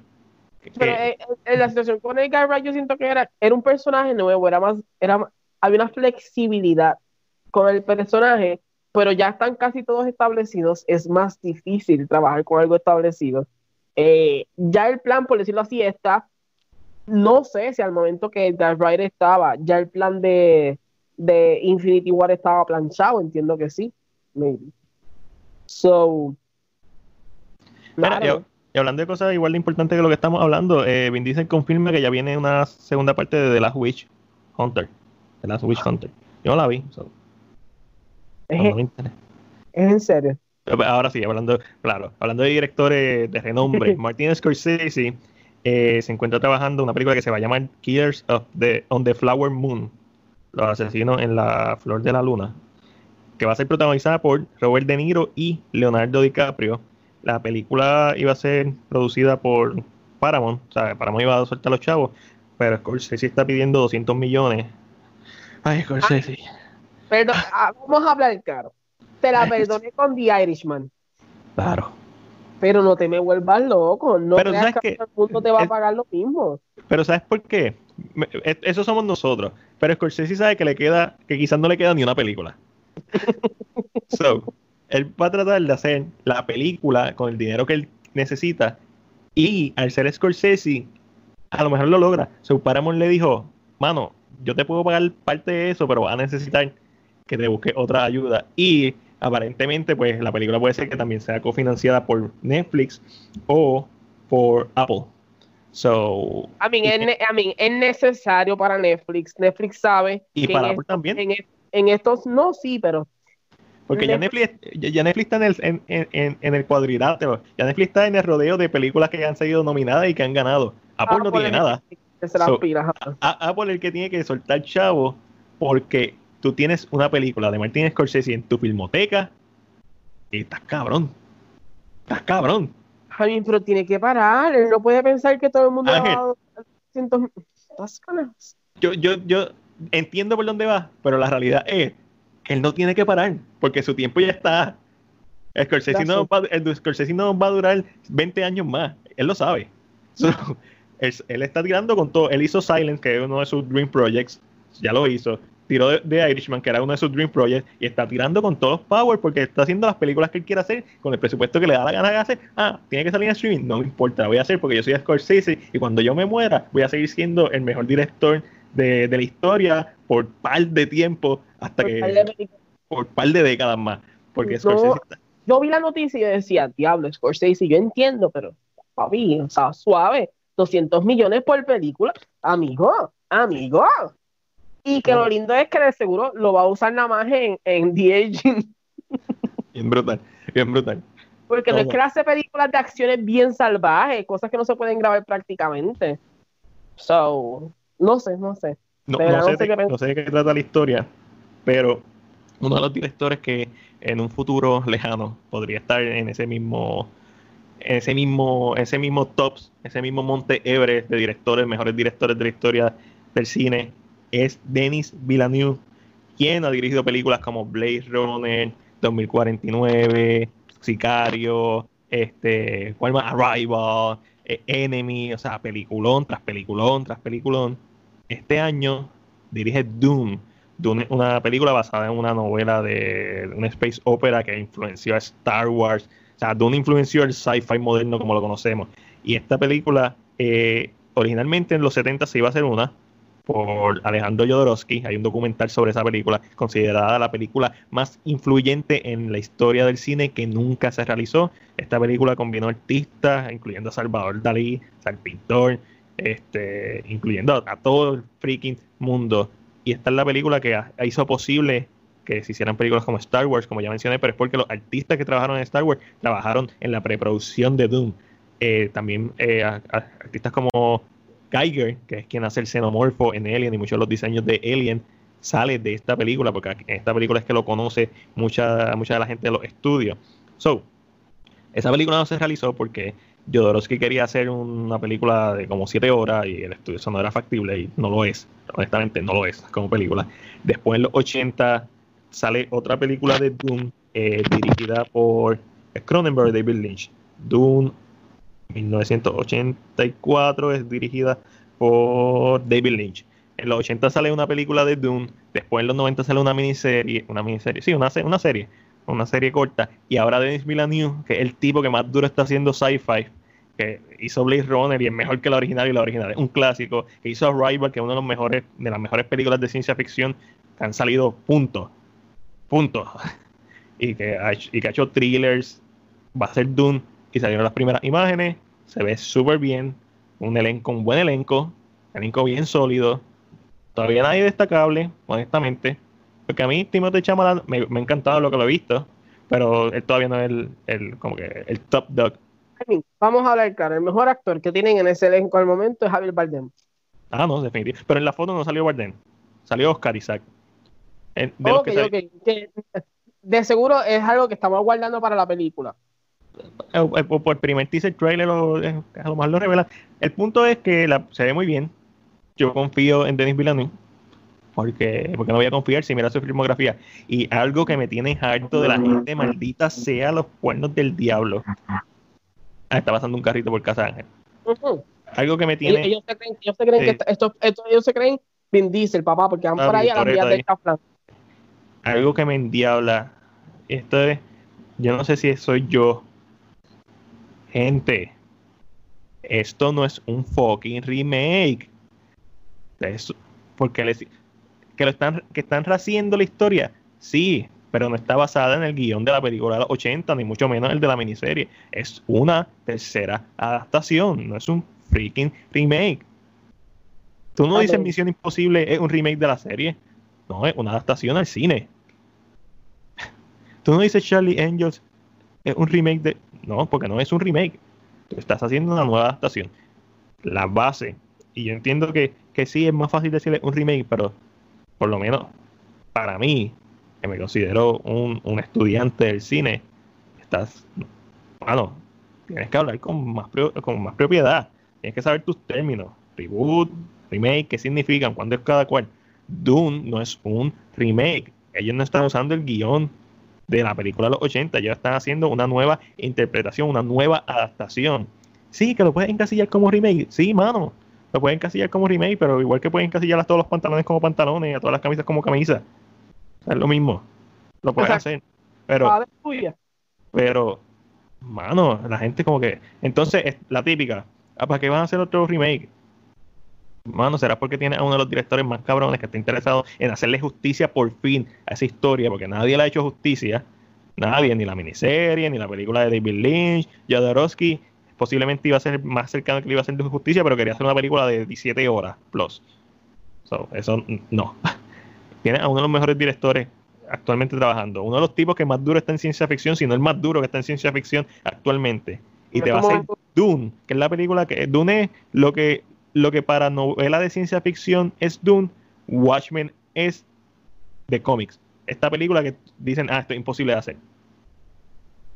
Tiene eh, un tipo como Zack Snyder que hizo Watchmen, hizo lo imposible. Ahora tiene a David Villeneuve, que es un tipo de un calibre más alto que Zack Snyder narrativamente, específicamente. Por lo menos en la parte narrativa, en, la composición de un libreto de Zack Snyder, mucho, mucho storytelling visual mano, mis chavos están ahí, pero desde que yo me enteré, yo, me enteré, van a hacer una nueva adaptación de Doom, yo dije, coño, sí, la quiero ver. Porque yo vi el documental y el documental me encanta, para mí es uno de los mejores documentales de cines que he visto. Cuando dijeron Denis Villeneuve va a ser el director, es como que toma mis chavos dos veces en IMAX. Esas taquillas ya están compradas, mano.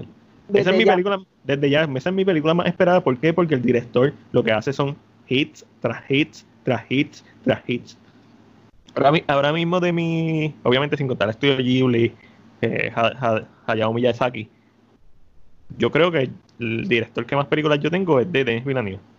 Tú sabes que yo no conozco nada de Dune, no sé, nunca he visto nada, no he visto el original tampoco. No, no, no, no, no dicen que no es muy buena. Pero Dune es esta película que, que es la... Se, se, siente como de Mandalorian. Lo, lo que pasa... En la foto, en la foto, en la foto, en la foto. Es verdad que Doom se trata de las dunas de arena y eso. Pero lo que tienes que saber es que la película original que iba a ser Jodorowsky en los 70 no se hizo, obviamente, por eso es que hay un documental sobre la película. Pero Dune es considerada la película más influyente en el cine que nunca se hizo. Eso es todo lo que necesitas saber. Influenció Star Wars, influenció Alien. Pero llegará muy tarde. No, no, bueno, no. Puede ser que sea muy buena, eso no se lo estoy quitando puede ser que sea muy, que sea un peliculón, pero llegará Dune muy tarde al cine. No, no. quizá el punto sería como que no, mi, mi, respuesta sería no, porque la masa no la conoce. la masa va a pensar esto es una historia más de ciencia ficción. Al igual que Blade Runner. Mucha gente no sabía que Blade Runner era la segunda parte de, un clásico. El público general me refiero, obviamente todos nosotros, cinéfilos, sabemos que está basada en una segunda parte de Blade Runner 1982, dirigida por Ridley Scott, protagonizada por Harrison Ford, yara, yara, yara. Eso no sabemos. Que es más lenta que un suero hebrea los primeros 30 minutos, también lo sabemos. Que está sobrevalorado, también lo sabemos. Que el diálogo del final de la primera Blade Runner del monólogo del villano está cabrón, también lo sabemos. Y que salen palomas, uh, cool. Pero, no, que va a ser un exitazo en la taquilla. Eso probablemente no. Probablemente no sea la realidad. Porque yo, especialmente si no es Nolan, como que la gente no, no ve sci-fi. Porque le pasó a la película de, de Jay Lawrence y este Chris Pratt, que no, no, no tuvo un impacto. A mí me gustó la película. Está súper ok. Este, a, la misma Rival, lo único que Rival se hizo con un presupuesto más, más modesto, pero a Blade Runner película, una de las mejores películas del año en que salió. Eh, no, no tuvo mucho impacto en lo que es box office. posiblemente en box office, no. Pero en cuanto. Y, te digo que no está tarde porque, mano, el año pasado tú tiraste Joker. ¿Entiendes por dónde.? al momento que tú me dices que es, es la, pre- es la predecesora de películas tal vez, o sea, o de ciencia ficción como, como Star Wars, Alien, hay un problema, y esto es un tema que tal vez no sé si vas a hablar en algún momento en el podcast, que es Mortal Kombat y Shang-Chi. Eh, Ah, no, Hay- no, se hay- me- lo pensé, lo pensé ahorita y se me fue. Habla, habla. hay, de- eh, un problema. Cuéntame la premisa de Shang-Chi. Cuéntame la premisa de Pero, Shang-Chi. espérate, hay un problema con el público casual. Es muy el cine antes era difícil. El problema ahora está en que el público casual, si tú le tiras una premisa muy parecida, primero es la premisa ganadora. Vamos a ponerlo así, ¿verdad? En términos limpios. Eh, es la premisa ganadora, como que, ay, ya esto como que yo lo vi, esto se parece como que Star Wars. Por eso es que te pregunto, ¿crees que Dune sufra de esto, aunque sea primero que Star Wars? No, Porque yo no sé nada del material, por eso te lo pregunto a ti, que tal no, vez, no. pero yo no sé nada. Dune.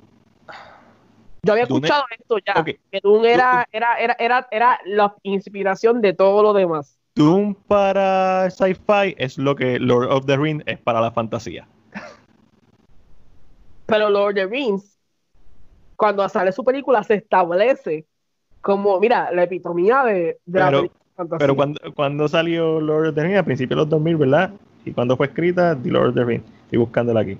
Lord Pero es porque el, traba- el trabajo de Lord of the Rings fue mucho, fue bien impactante. Pero no, eh, pero Dune crees que tenga ese impacto. Culturalmente como Lord of the Rings, mm, no. A menos que, a menos que sea una, unas, por lo menos dos partes. Honestamente no creo, pero creo que va a estar en la filmografía de Denis Villeneuve y eso es, eso es casi seguro un éxito. Quizá a largo plazo, quizás no a corto plazo, pero lo que tienes que saber es que por lo menos ahora mismo que es Dune, Dune es Lord of the Rings para ciencia ficción, a ese nivel. En donde se hicieron adaptaciones, está la película animada de Lord of the Rings, pero no es hasta que llegó esta película en el Papá, momento indicado. Es punta Ajá. de la sombrilla. Y, y, y ten en cuenta que Lord of the Rings sale mientras está corriendo Harry Potter. Por lo menos las primeras películas. So, que no afecta de, de ninguna forma al Harry género de fantasía. Harry Potter siempre fue un libro de niños. Sí, Hasta especialmente en los Percy pri- la- Jackson es mejor Eh. libro que Harry Potter. Eso. El libro, tú- no, no hables No, porque no. tú no has leído el libro. No, So, hasta Percy eso- Jackson es mejor libro. hay que, hay que leerlo. Eso son, pues, está, está muy controversial hoy, Ángel. Está muy controversial. mayores, pero es la verdad. A mí, el que me quiera debatir, que se meta conmigo a un ring para que tú veas cómo lo No, rompo la cara. tener que leer Percy Jackson porque eso no me gustó. Eso no me gustó lo que dijiste. Como que, ¿sabes? Cuando, cuando te dicen algo que te duele, pero no puedes debatirlo porque no tienes los datos. No, no Es te puedo decir que no porque no lo he leído. So, es como que, pero como- es bueno. Sabe, sabemos que the Rings es, es, es la cabecita. Es la punta de la, que diga, de la pirámide. Es la punta de la, de la pirámide. Claro que la- sí. Y lógicamente cuando sale Harry Potter, pero Harry Potter yo no- nunca lo he podido comparar con Lord of the Rings porque para mí Lord of the Rings siempre fue lo que fue. Harry Potter maduró con el tiempo. Exacto, Era un- sí. algo que Lord of the Rings era un tema que siempre, mira, fue... Y, Pero- que- y que- La complejidad de Lord of the Rings, especialmente de las novelas más. tú sabes Ma- por qué te digo, estamos en tema de ya voy en un tema de debate que me gusta, pero es porque eh, Ready Player One era un libro que la gente adoraba. Y a mí como película, Ready Player One no me gusta. Es entretenida, pero no me gusta. Entonces, eh, eh, había escuchado, ya, ese, ese libro cambió mi forma de pensar. Y como que, no sé. Porque, pero ahí viene quién la hace. A mí me gustó como película, pero yo estoy bien consciente que Ready Player One como adaptación, Gracias. No. ¿Qué fue lo que dijiste? ¿Quién la hace? Gracias. ¿quién la hace? Exacto, eso es bien importante. ma- que se la dejen de mamar a Steven No, Spielberg. no, Spiel- Spielberg es uno de los mejores directores de la historia, sin duda. Pero, película es- pero también Spielberg es uno de los directores más comerciales de la historia. Spielberg ha hecho un gran trabajo en hacer un buen balance entre comercialización y arte. Y esa es, esa es la realidad. Cuando tiene un tipo que te hace películas como Doom, que es su primera película, que fue director de televisión, él hace películas como Jaws, que es un clásico, E.T. Mano, el tipo tiene un, un arte para balancear lo que... ¿Tú sabes, tú sabes que yo pienso que lo que pasaba con Steven Spielberg, hoy estoy controversial, hoy estoy buscando un problema con todo el mundo. ¿Sabes lo que pasa con Steven Spielberg? Zumba. Que no tenía competencia como tiene hoy en día. Puede ser, puede ser. Matías acaba de abrir los ojos de una forma como que. mm. Pero, A pero, día de hoy pero- hay directores que son mucho mejores que él y cuando él tal vez hizo sus clásicos grandes. Pero este es el mismo debate de, de, de baloncesto. ¿Quién es mejor, LeBron o Jordan? Mano, la realidad es Jordan pero no los puedes comparar porque son juegos totalmente diferentes, son épocas totalmente diferentes. So, es gracias a Spielberg es que muchos de estos directores quizás le nació la llama por hacer cine.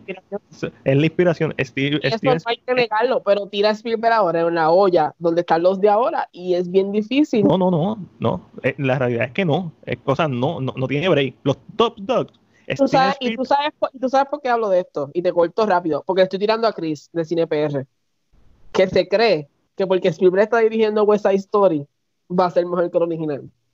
No, no, es, no necesariamente. Todo nace de esa controversia de Side no, No, Steven Spielberg es un gran director. Tiene una, una de las mejores filmografías que tú puedes tener como director. Tiene clásicos y ha producido clásicos que tienen su nombre como Goonies. Él es productor de Goonies. Eh, alegadamente, él hizo, él dirigió la mayoría de las partes de Pottergeist alegadamente.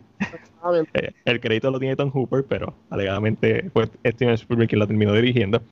Eh, por lo menos es productor. Tiene Haiti, tiene, tiene Indiana Jones. O sea, cuando tú dices Steven Spielberg, papi, tú piensas en clásicos. Tiene trayectoria tiene una trayectoria brutal y, no es que es un mal director, no es eso, no estamos para nada. Steven Spielberg es un gran director. Pero la calidad que hay hoy en día, hoy en día no, yo siento que no compite. Pero gracias a Steven Spielberg hay unos directores hoy en día que están demente. Steven Spielberg es, eh, bueno, yo no puedo decir ni siquiera que es Michael Jordan de su época, pero Steven Spielberg es uno de los duros de su época. Quizá el más duro cuando empezó, junto a James Cameron, y él influenció a los que están bien duros, los que están ridículos, los que son en esteroides, los Stephen Curry, los LeBron James, que son animales, que son tipos estúpidos. Pues, eh, pues, Michael Jordan. Michael Jordan en su época era el mejor y para mí es el mejor de todos los tiempos. Pero cuando tú hablas con alguien que sabe, te va a decir, ah, pero Karina Abdul-Jabbar, que es un tipo que tiene todos los récords todavía y era antes de Jordan. Alto, todos los récords, todos los récords, ha habido y por haber los tiene él. Pues ese, ese es Martin Scorsese. Steven Spielberg no es mejor que Martin Scorsese. Jamás y nunca. James Cameron no es mejor que Martin Scorsese. Jamás y nunca. Quentin Tarantino no es mejor. Christopher Nolan no es mejor. Ninguno. en, esa cabecilla, Martin Scorsese se ha mantenido con esa misma ese mismo potencial de por eso es que Martin Scorsese yo lo considero el mejor director de todos los tiempos porque una cosa es tú tener tu momento de gloria que es Spielberg que sigue haciendo buenas películas pero Steven Spielberg hace cuánto no hace un clásico exacto ese, ese, sería mi punto. Tirando clásicos Martin, lo que tira son clásicos y las películas flojas de Martin son clásicos de cine. Martin tiene ya 80 años, va 80 años y todavía sigue dirigiendo peliculones que tú lo ves y dices, este tipo se va a morir en cualquier momento de un resfriado. Y a peor ahora que está el coronavirus. Este tipo se va a morir en cualquier momento. Por eso es que está pidiendo 200 millones. Él sabe que la última la paga el diablo, no la va a pagar él. Él lo sabe. Está tranquilo.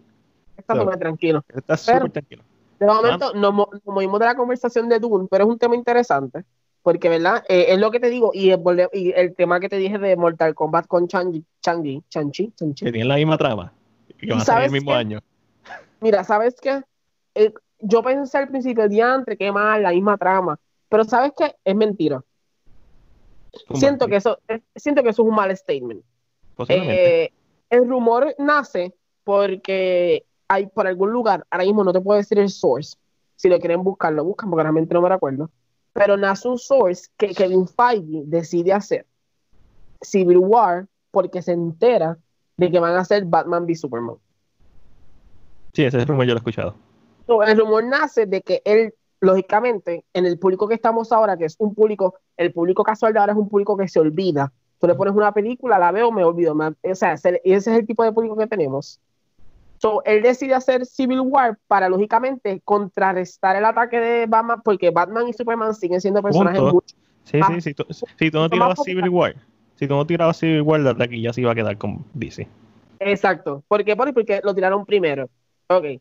Lógicamente, en los rumores, los rumores de pasillo, porque son rumores de pasillo, aunque la enemiga mortal de McDill, eh, Grace, Randolph, que es la de Beyond the Trailer, que es un rumor mucho más asegurado, que realmente es real, eh, es el, plot de Shang-Chi. Según el plot de Shang-Chi, es un rip-off de Mortal Kombat. ¿Por qué? Vamos, a- vamos a decirlo por qué. Porque el mandarín manda a Shang-Chi a buscar los 10 anillos en un tournament, en un, o sea, tiene que en un torneo tiene que pelear para conseguir los 10 anillos. Eh, esa es la premisa inicial. Mucha gente dice que es una copia de Mortal Kombat, pero a mucha gente se le olvidó que Enter the Dragon o Bloodsport Ujú. o, o películas de Kung Fu antes que Mortal Kombat hacían lo mismo. Esto, Sí. es un, esto es un cliché del género. O sea, al principio, este Ujú. género, habían siempre torneos. así siempre habían torneos. Claro, tal vez no era que habían animales o habían monstruos o esas cosas, pero, pero siempre había un torneo, tú peleabas en una. Y esto siempre ha sido. ¿Qué traigo a colección? El anime, la mayoría del anime, yo no soy fanático del anime y que Matías me corrija si estoy mal, pero en el anime, muchas de las historias en animes o de los arcos de historia en anime, hay torneos para conseguir algo. Tal vez Sí, un- sí. una cosa. ¿Sabes que Esto es, un, esto es un, un cliché, esto es una cosa que siempre ha existido. No es que se le está ripping off a, a Mortal Kombat. Por eso es que yo entiendo No. que, no, que no se le está ripping off. No sé. Lo que pasa es que esto, volvemos, es lo que está en la, en la conciencia popular de la gente. Por eso es que tú me preguntas eh, si Doom se va a ver afectado, porque está muy tarde, porque ya tenemos Star Wars, ya tenemos cuántas películas de ciencia ficción hay. Puede ser, puede ser que la afecte, puede ser que a la gente no le interese, porque ya ha visto estos conceptos, pero quien, la, quien lo eleva al, al- al más alto nivel es Doom. Lord of the Rings es quien eleva la fantasía al más alto nivel y no hay, no hay, que yo sepa, no hay nadie que le haya llegado a los tobillos eh, específicamente a, la- a las novelas de Lord of the Rings. No las películas, hablando claro en cuanto a fantasía, ese Tampoco. tipo de fantasía, no. Todavía no hay una película que tú digas, ya, hay películas buenas de fantasía, hay un montón buenas. Ese nivel, no. Nivel. Eh, lo que la gente cree, la, el- Mortal Kombat no es otra cosa que un rip-off o una copia o un homenaje a todas estas películas de, artes marciales, a todos estos actores de artes marciales, incluyendo a Jean-Claude Van Damme, incluyendo a Bruce Lee. ¿Quién es Bruce Lee? Johnny Cage es Jean-Claude Van Damme. O sea, es una versión americanizada de un concepto que ha estado por años y años. Eh, especialmente Mortal Kombat, que eh, literalmente se copia a Big Trouble in Little China de John Carpenter, que es otra copia de que utiliza los conceptos japoneses y la mitología japonesa para traerla a una película popular. Este, ¿Cuál es la otra copia que tiene Mortal Kombat? Obviamente Bloodsport, pero eso es por banda. Estoy pensando en algo más. Posiblemente Enter the Dragon también. una, o sea, Mortal Kombat es una copia de por sí. al, al principio dije, wow, qué escándalo. ¡Uh! me escandalicé. Cuando empecé a leer, lógicamente me percaté que esto es normal. Los, Sí. los, los torneos son normales en el anime, en las películas de Kung Fu. Lo- Eh, y no solo eso. O sea, se- el rumor es que él va a pelear con diferentes villanos y que su villano final va a ser sin con el dragón, maldita sea. el dragón de, de, de Iron Fist. Ese mismo. Sí, yo había escuchado que es como que va a ser un- el, el verdadero rip-off de una historia de Iron Fist. Eso, eso fue lo que alguien me dijo, eh, eh, o lo leí, porque a mí me gusta leer, a mí me gusta, y leí que supuestamente el rip-off real es que esto se está, se está pareciendo mucho algo que se le conoce como el Celestial Tournament en Iron Fist, que es un, un torneo donde tú vas peleando con diferentes entidades grandes hasta llegar al dragón, y ahí es donde están los últimos, los 10 anillos. I don't know. A mí no me molesta, porque en verdad que El NCU siempre ha sido una versión Great Value de los cómics. Igual que toda adaptación, siempre ha sido una versión Great Value de- de- del material original. la Son mejor bien po- película MCU que va a salir en estos próximos años es The Eternal. Vela. Posiblemente. O, o of the Galaxy. Of the Galaxy elevó mucho lo que son los Guardians of the Galaxy al, a James Gunn, darle un estilo tan único, darle una voz. Y lo hizo popular. Y Esos hizo personajes popular. eran populares. Este, Cuando tú ves historias como la primera Iron Man, Iron Man está, está basada en un cómic que se me olvidó ahora mismo cuál es. Este, ah, el, el- una de las cosas que mencionan en Iron Man 3 mucho el, el nombre del cómic. Este, pero, whatever. O sea, Civil War. Sí, cuando tú comparas Civil War la película versus Civil War los cómics. Es una versión great, un tone down, es great value. Es un corillo de 5 versus 5 o algo así. 6 versus 6. Aunque se rumora que el plan, ¿verdad? Estamos en zona de rumores ahora mismo porque Marvel nunca nos dice nada. Pero se rumora que el plan es una serie de Secret Invasion. Sí, So, yo lo he leído y me imagino lo, lo, lo factible que es. Pero Como- esperemos que ahora teniendo ¿Pero una todo- serie o una película? una serie.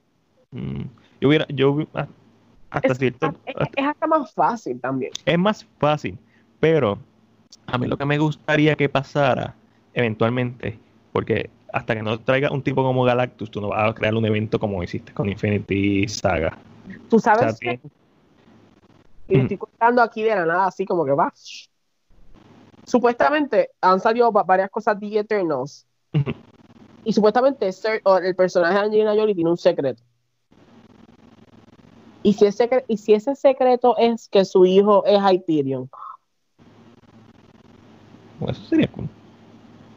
No Ahí, sé. el Superman. El... Ah, no, estoy pensando en, en Century. No, eh, eh, Hyperion es el Superman de Marvel también. ¿Verdad que sí? Los, los mismos poderes de otro planeta es el mismo Superman. Pero supuestamente, supuestamente, están hablando con, con otro rumor, otro rumor. Están hablando con Henry Cavill para que haga de Craven. Mano, vamos, es más. Vamos, es perfecto para ese personaje. Pero Mamoa tiene un contrato mucho más directo ahora mismo. Con, es más difícil. Sí, sí, pero. Porque yo sé que si a, a- a Henry no va a ser un Hyperion. Sería, No, eso sería como que encasillarlo bien cabrón. y Yo no creo que Henry Cavill vaya a ser. siento que que- es un papel bueno para él. Porque Sí, es completamente distinto a lo que es tal vez un. A mí, es un- es un cazador a último nivel. Es como que. sí, sí. Eh, yo, creo, yo creo que lo que Cavill puede traer a ese personaje es esta cualidad de, de elegancia que él tiene de por sí, que quizá en los cómics no se refleja, y eso lo haría bien único el personaje, porque Jason Momoa li- literalmente tú lo ves y parece un salvaje. O sea, de, de verlo, te, te da miedo. Yo, me, yo veo a Jason Momoa en un callejón y salgo corriendo. Cavill de Craven es como que este tipo que se puede pasar por cazador, pero puede vestirse de, de hombre de dinero y pasa Sí, por y, y- y pasa, y pasa por las dos. O sea, sí, sí, lo, lo puedo comprar, pero cuando existe un Jason Momoa en, en, en nuestra realidad, es como que bien tentador pensar en Jason Momoa antes de que, que, de Hen- que Henry. Pero Otro- no me molestaría ni- ninguno de los dos castings. Perdona que te de momento. Estoy, No, zumba. estoy tirando, estoy tirando rumores, oye, porque como las noticias están tan flojas, porque realmente no hay muchas noticias del canal. Eh, el otro rumor que supuestamente que se confirmó es que sí, Namor es el personaje para Black Panther. El villano para Black Panther. Y que Black Panther no sale el mismo año que sale Aquaman. Y ahí volvemos. Sí, yo he escuchado siempre este rumor, que, que tú lo mencionaste ahorita, que eh, Marvel decía hacer Civil War para contrarrestar Batman v Superman, que siempre he escuchado el rumor de que Marvel siempre está pendiente de lo que está haciendo DC para ellos tratar de, de contrarrestar o tirar adelante o, o- o tener un contrapeso. Vimos, Ah, Y vimos esto y y tiene que ver mucho, por lo que estábamos diciendo, tiene que ver mucho con la popularidad. DC Ujú. tiene mucho más peso en popularidad que. Simplemente no ha dado en el blanco todavía. Pero, para ser justo, DC también lo ha hecho. Porque nadie me va a decir que Suicide Squad no es un rip-off de Guardians of the Galaxy. Claro que hay precedentes en los cómics. Sí, es de ambos. Ambos existen en cómics. Pero la decisión de hacer una película, especialmente Suicide Squad, que fue hecha, jalada por los pelos, tan apresurada, es por Guardians of the Galaxy. Es porque, ah, mira, un grupito de personajes que nadie con se pueden ser tan populares. Pues imagínate nosotros cuando tenemos ¿Sabes a? Will Smith y a Harley Quinn. Yo no creo que esta, esta, esta, esta pelea de que, ay, que Aquaman salió Namor, ah, que salió Guardians, que salió Suicide Squad, ah, que salió Batman, que salió Iron Man, ah, que, o sea, esta pelea entre ambos, yo no siento que no hay espacio para los dos en el cine. Ambos pueden estar en el cine sin problema. Sí, no, definitivo. El problema es como tan interno, pero desafortunadamente el mayor problema está en que, aunque Marvel tal vez lo está haciendo para rip-off y aprovecharse de lo que está haciendo aquellos se han apresurado y entonces están atropellando el camino de lo que puede funcionar. Siem- Siempre, siempre, siempre lo hemos, siempre lo hemos dicho. Man of Que Steel, excelente. Es- es- Otro rumor, Dios mío, estoy escupiendo pero- rumores como si fuera We Got Discovered. Papi, eso te iba a decir ahora mismo. Tú estás, estás, estás leyendo Wicked Discovery. Yo creo que contando- no tengo más nada que ver, so, estas son las noticias que generan, tú sabes. So, estoy ahora mismo, no le estoy tirando a nadie, pero estas noticias generan mucho, muchos likes. Mira, eh, eh, rumores. otro rumor es que supuestamente cierren puertas, cierren puertas. Cierren, cierren, cierren. Warner Brothers va a seguir con el plan de Flash Ah, después, de lo de, después de lo de Ezra. Ay, papi, que haciendo paréntesis, que me agarre por el cuello y me tire en el piso, bebé, hazme lo que quieras. Méteme la varita. Recuerden, que CinePR no condona los comentarios que haga Ángel. No apoyamos ningún tipo de abuso contra ningún tipo de persona, ni que ahorquen a nadie. Todas las expresiones vertidas por Ángel en estos momentos no simpatizan o no son las versiones de. No representan a CinePR. Pero sí que Ramírez me agarré por el cuello y me tiré contra la pared. Ok, cambiando el tema. Eh, que me empuje como hace Flash, que solamente me empuje. Mm, mm. Sí, sí, que, van a continuar con Flashpoint. Y el Flashpoint va a destruir o va a desaparecer del mapa todo lo que hemos visto. Pero van a, pero van a continuar con Galgado y con Momoa. ¿Tú crees? Ese es el rumor. El rumor es que va, va, a desaparecer los eventos de Man of Steel, de posible, y de Batman v Superman y de Justice League y se van a quedar con Momoa y con Galgado ese es el rumor completo. Y también escuché un scoop de que el River Flash no va a ser una mujer, que los, que los villanos van a ser River Flash y Mirror Master, creo que se llama el otro. Este, que esos van a ser los personajes, los villanos de su película. Y, y que con Flashpoint van a introducir a, al Batman de Pattinson como el Batman oficial de, del universo. Este. bueno. Eh, tengo, muchas cosas que decir sobre eso. Eh, sobre este rumor. Tomándolo, ¿verdad? Es un rumor. Con pinza. Pero de ser cierto, de ser cierto. Quizás es la mejor opción que tienen, quizás es lo único que pueden hacer. Obviamente hacer Flashpoint para rebotear el, universo, ya que tiene, un, tiene dos éxitos con Wonder Woman y con Aquaman. Son éxitos. Estas películas fueron éxitos en la taquilla. So, a un nivel económico, a un nivel de business, entiendo lo que están haciendo. A un nivel de fanático, Warner Bros. ha sido incompetente, por no decirle algo peor, 100% incompetente en el manejo de sus licencias de DC en este universo cinemático y eso incluye la decisión de borrar el DCU. El DCU tú lo que tenías que hacer era dejar, ¿verdad? Seguir haciendo tus películas, dejar que Snyder terminara su arco de historia y entonces reboteaba de una manera natural. Que a la gente quizás no le iba a gustar las películas, pues le bajaba el presupuesto. That's it. O sea, tú tienes, hay herramientas, hay formas de hacer las cosas. El, el, el, ellos se han pegado, eh, tú sabes cuando el término te pegaste un tiro en la pierna. Cabrón, ellos se tiraron un misil en la pierna. O sea, yo estoy tan en descontento. ¿Y qué pasa? Que mi parte objetiva se está viendo nublada a tal nivel de que hasta cierto punto ya estoy predispuesto a que no me gusta la película de The Batman. ¿Ah? Pero es porque no confío en Warner Bros., no confío en, en Matt Reeves, en las, las cosas que siguen saliendo normalmente a mí no me afecta, pero quizás como estoy tan cercano al movimiento del Snyder Cut, como que le tengo una mala voluntad a, todo lo que sale del DCU. Como que, sí, mano, sí, va a hacer otra Aquaman, sí, pero va a hacer otra Aquaman porque te ganaste un, millón, ¿verdad? Pero entonces, Man of Steel, Henry Cavill, los que empezaron el universo, ah, los, va a borrar, como si no hubiera pasado nada. Y eso hay forma de hacerlo. Mano, y, y, ¿sabes cuál es el problema? es que Henry y Ben Affleck son las mejores versiones que tú has tenido de tus personajes. Ahora, ahora, los vas a cambiar porque no te funcionó. y aquí es que vemos el factor dinero. La gente siempre, y este es el mayor problema que yo tengo siempre con el fanático, que siempre está hablando de que, ay, que me gustó esta película. Tú tienes que poner siempre, esto es un negocio, estos son negocios. el, dinero, el dinero va primero que cualquiera o sea, yo puedo ser el fanático más grande del mundo, pero si esta es mi compañía, el dinero va primero. Yo no voy a mover lo que tú quieras por el dinero. Definitivo. pero hay formas de hacerlo. Claro que hay formas de hacerlo. Puedes hacer un soft reboot sin darle tan duro. Pero el, si, el rumor es cierto, again, repetimos, este rumor, mm, solamente estamos hablando de un rumor porque como, como no hay tanta noticia, estamos como que abandonando un poquito sobre el tema. Pero o sea, si tú haces ese tipo de reboot que borras por completo a Manos Tío, borras por completo a Batman v Superman, no, no, van a, no van a, o sea, borras por completo a Justice League. Lo que no quieres borrar son lo que te dejó el chavo, que es Aquaman, Wonder Woman y a, y a, Margot Robbie, por decirlo así. Sí. So, no los vas a borrar a ellos porque naturalmente son quienes están dejándote chavo. Y Shazam, que obviamente es porque es Marvel. No, y, y Shazam. Y tiene a Black Adam. So, y Shazam hizo trabajo. Pero ¿sabes qué me preocupa? Que el director de, de Shazam dijo que él estaba para la 2, pero que él no, que él no estaba trabajando con nada de Black Adam. Mm, Sí, lo escuché. Yo lo entiendo, pero desafortunadamente, si tú vas a trabajar Black Adam sin el director de Shazam o sin la visión del- de la persona que va a hacer Shazam 2, preocupa.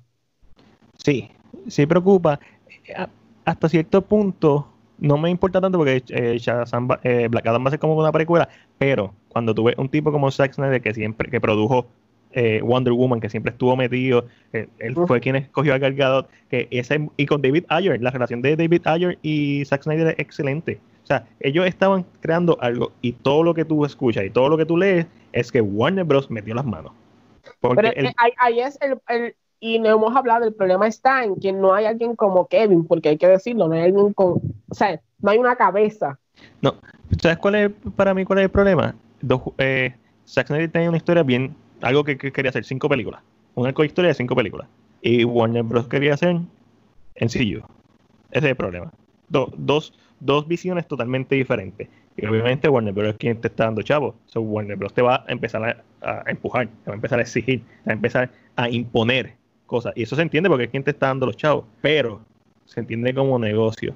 Narrativamente, tú tenías que dejar que fluyera a estas alturas, a estas alturas, si el plan se hubiera llevado a cabo como lo tenían, estuviéramos en la cuarta película de Superman. Man of Steel, Batman y Superman, Justice League, Justice League parte 2. Lo que faltaría sería la última. Y un soft reboot hubiera sido algo natural. Hubiera sido algo flawless. ¿Mm? Se manejaron las eh, Warner Bros. manejó las cosas mal. Es que es, ridículo lo mal que manejaron estos IP estas licencias y como las siguen manejando. Cuando tú sacas a Free hacer una pel- sí tú puedes hacer una película como Joker en los años 80 y cool. Tú puedes hacer una película de Batman en los años 90 que ya dijeron que no. Matt dijo que no que la película de Batman va a ser contemporánea va a ser eh, o sea va a ser en estos tiempos.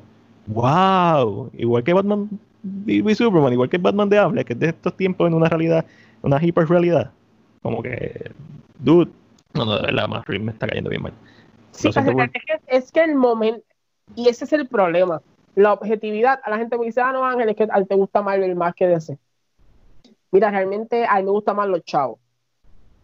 O sea, yo, yo soy una persona que siempre, y Matías sabe que a mí me gustan los negocios, o sea, no, no es que me gusten de que sea un experto en negocios, pero cuando yo hablo de algo, me gusta ver qué pasó con el negocio, qué pasó con aquello, ok, qué, o sea, qué decisión, ir más allá de una decisión de fanático, ay, es que no quieren, ay, es que no, no, no. Es que hay chavos envueltos. Eso siempre hay que, en el cine hay que tenerlo bien claro. Hay chavos envueltos en cada decisión que suceda. Y la situación está en que yo entiendo que la oportunidad perdida de ellos, lo que dice Matiel, era dejar a Snyder hacer su universo. Cinco películas. Ese fue el momento que ellos, ellos la cagaron. Ellos, el momento que ellos la cagan es cuando hacen Suicide Squad y le dan un, qué sé yo, fue una ridícula de tiempo, dos, tres, dos meses a David Ayer para escribir el guion o alguna, alguna estupidez así y después seis meses para hacer la, pe- la, la preproducción y después cuatro o cinco meses para grabarla y después, como, porque la película ya tenía una fecha de estreno y no la querían mover la fecha. Como que, ah, tiene básicamente un año para hacer toda una película, todo el proceso de una película, un año. Guión, preproducción, producción, edición. Un año. Un año. Y David ayer lo dijo esta semana pasada. Lamentablemente, el arco de historia de Harley Quinn en Suicide Squad lo mataron. Lo destruyeron. Él lo dijo. Ah, que David ayer también hizo cosas mierda. Claro que sí. Es Chantre y el hermano. Es una mierda. Está, eso es mal, está mal escrito. ¿Pero por qué lo mal escribió? Porque le dieron más que dos meses para escribir el jodido guion. ¿Quién carajo escribe un guion de una película entera en dos meses? Un, un mes te puede tomar escribir el primer draft. Exacto. O sea, y eso tienes que Ah, hacer que- primero, segundo, tercero, hasta cuarto, quinto draft. Ese es, de verdad que es que. No. Nada, pero, sa- ¿sabes qué es lo mejor que puede pasar? Ahora mismo el coronavirus está pasando, ahora mismo hay un par de cosas que están corriendo. Eh, y yo entiendo que es, es un momento dado que la gente se está dando cuenta, la gente está opinando, la gente está en sus casas, la gente está hablando mucho, la gente está rewasheando. Por cierto, rewasheando. el domingo estuvo trending el Snyder Cut número uno en Twitter. Ah, o sea, y, y esto está volviendo otra vez como que a coger su. Fue, fue- fue- fue un evento que hicieron la gente del Snyder Cut. So, eh, Pero realmente hay que ver. eh, no sé, yo, yo, yo estoy No- ya realmente. Yo voy al cine, yo veo películas, pero lo hago realmente por verla, porque quiero ir al cine. Ya yo dejé de esta idea de que es como que la idea Yo- es yo estoy desencantado con el género de superhéroe en particular. Con Marvel, porque a pesar de que son bien consistentes en su calidad, es buena. Ya estoy saturado de Marvel. Tenemos muchas películas. Y siempre he pensado que no nos han dado lo que nos pueden dar. Eh, de, DC, de DC estoy desencantado totalmente por el manejo de, la, de todo. El manejo después de Man todo. Cuesta abajo, de ahí, de ahí cuesta abajo.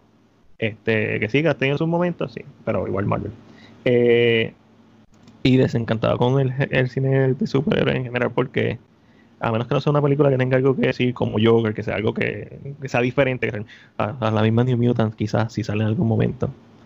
Eso sí, la directora de Birds of dijo que si hacen otra película va a salir Poison Ivy. Y se va a explorar la relación de Poison Ivy y Harley. Y eso mi chavo están ahí depende de qué tan hardcore sea la es relación interesante, es interesante. Es interesante Eh, que podemos, que podemos hablar, ¿verdad? Que vamos a hablar en estos momentos. Eh, la Legión ha atacado nuevamente. ¿qué Eh, hizo la Legión ahora porque en la season 2 de Harley Quinn, la serie animada que tiene DC Universe, que no es para no, niños nos acabamos de enterar que Clayface eh, es queer. la Legión ataca de nuevo Pero realmente era, era de. ¿qué es lo próximo? a mí, ¿tú pero, de- bisexual? pero era deducible. Clayface se hace mujer cuando quiere. ¿me vas a decir que me vas a decir que tu face es bisexual ahora porque es dos caras? No me molesta tampoco, pero era eh, eh, realmente era deducible. Es como, es como Loki. Se convierten en mujeres y tú crees que no van a flirtear, no crees que vas a hablar con hombres solamente por el plan. Sucedió de esa manera. Clayface se convirtió en un estudiante de universidad.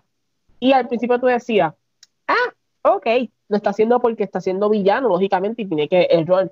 Hasta que al final del episodio el muchacho le escribió al celular y Clayface, Clayface, se emocionó.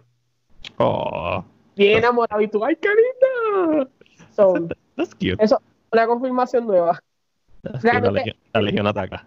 La serie está buenísima. Los que no han visto Quinn, la serie es, muy- es como que cómica. Hay una escena que yo la adoro tanto, pero es que Batman no aparece. Batman no aparece por ningún lado. Y Gordon, borracho, prende el signo y llega Damian Wayne con la ropa de su papá. Literalmente le queda. No le queda. No le queda. So, y se le nota. Porque ni, ni- ninguno de los demás está. So, nadie responde el llamado. Y cuando eh, Gordon le dice algo, él le dice, ah, no, y se va para atrás, se cierra la capa y dice, I'm Batman. Pero con la voz de nene chiquito, and it's so cute, está lindo. So, los que no la han visto, por favor, veanla. Eh, La verdad que DC en animado se ha votado, ha hecho No. un trabajo espectacular. Pero ¿qué piensas de que la última película va a ser este la de Apocalypse War? ¿Qué, qué última película? La última película animada que van a hacer de DC va a ser Apocalypse War. Sin hacer nada más o va a cambiar el universo. ¿Cuál es la está? No, le están diciendo que va a ser la última. última- Eventu- eventualmente van a hacer más. Pero A mí, ellos han tenido un buen run. No se les puede negar que. si- o sea, si fuera un universo, un universo tal vez de cine regular, son una cantidad de casi 20, 24 hay 24 películas.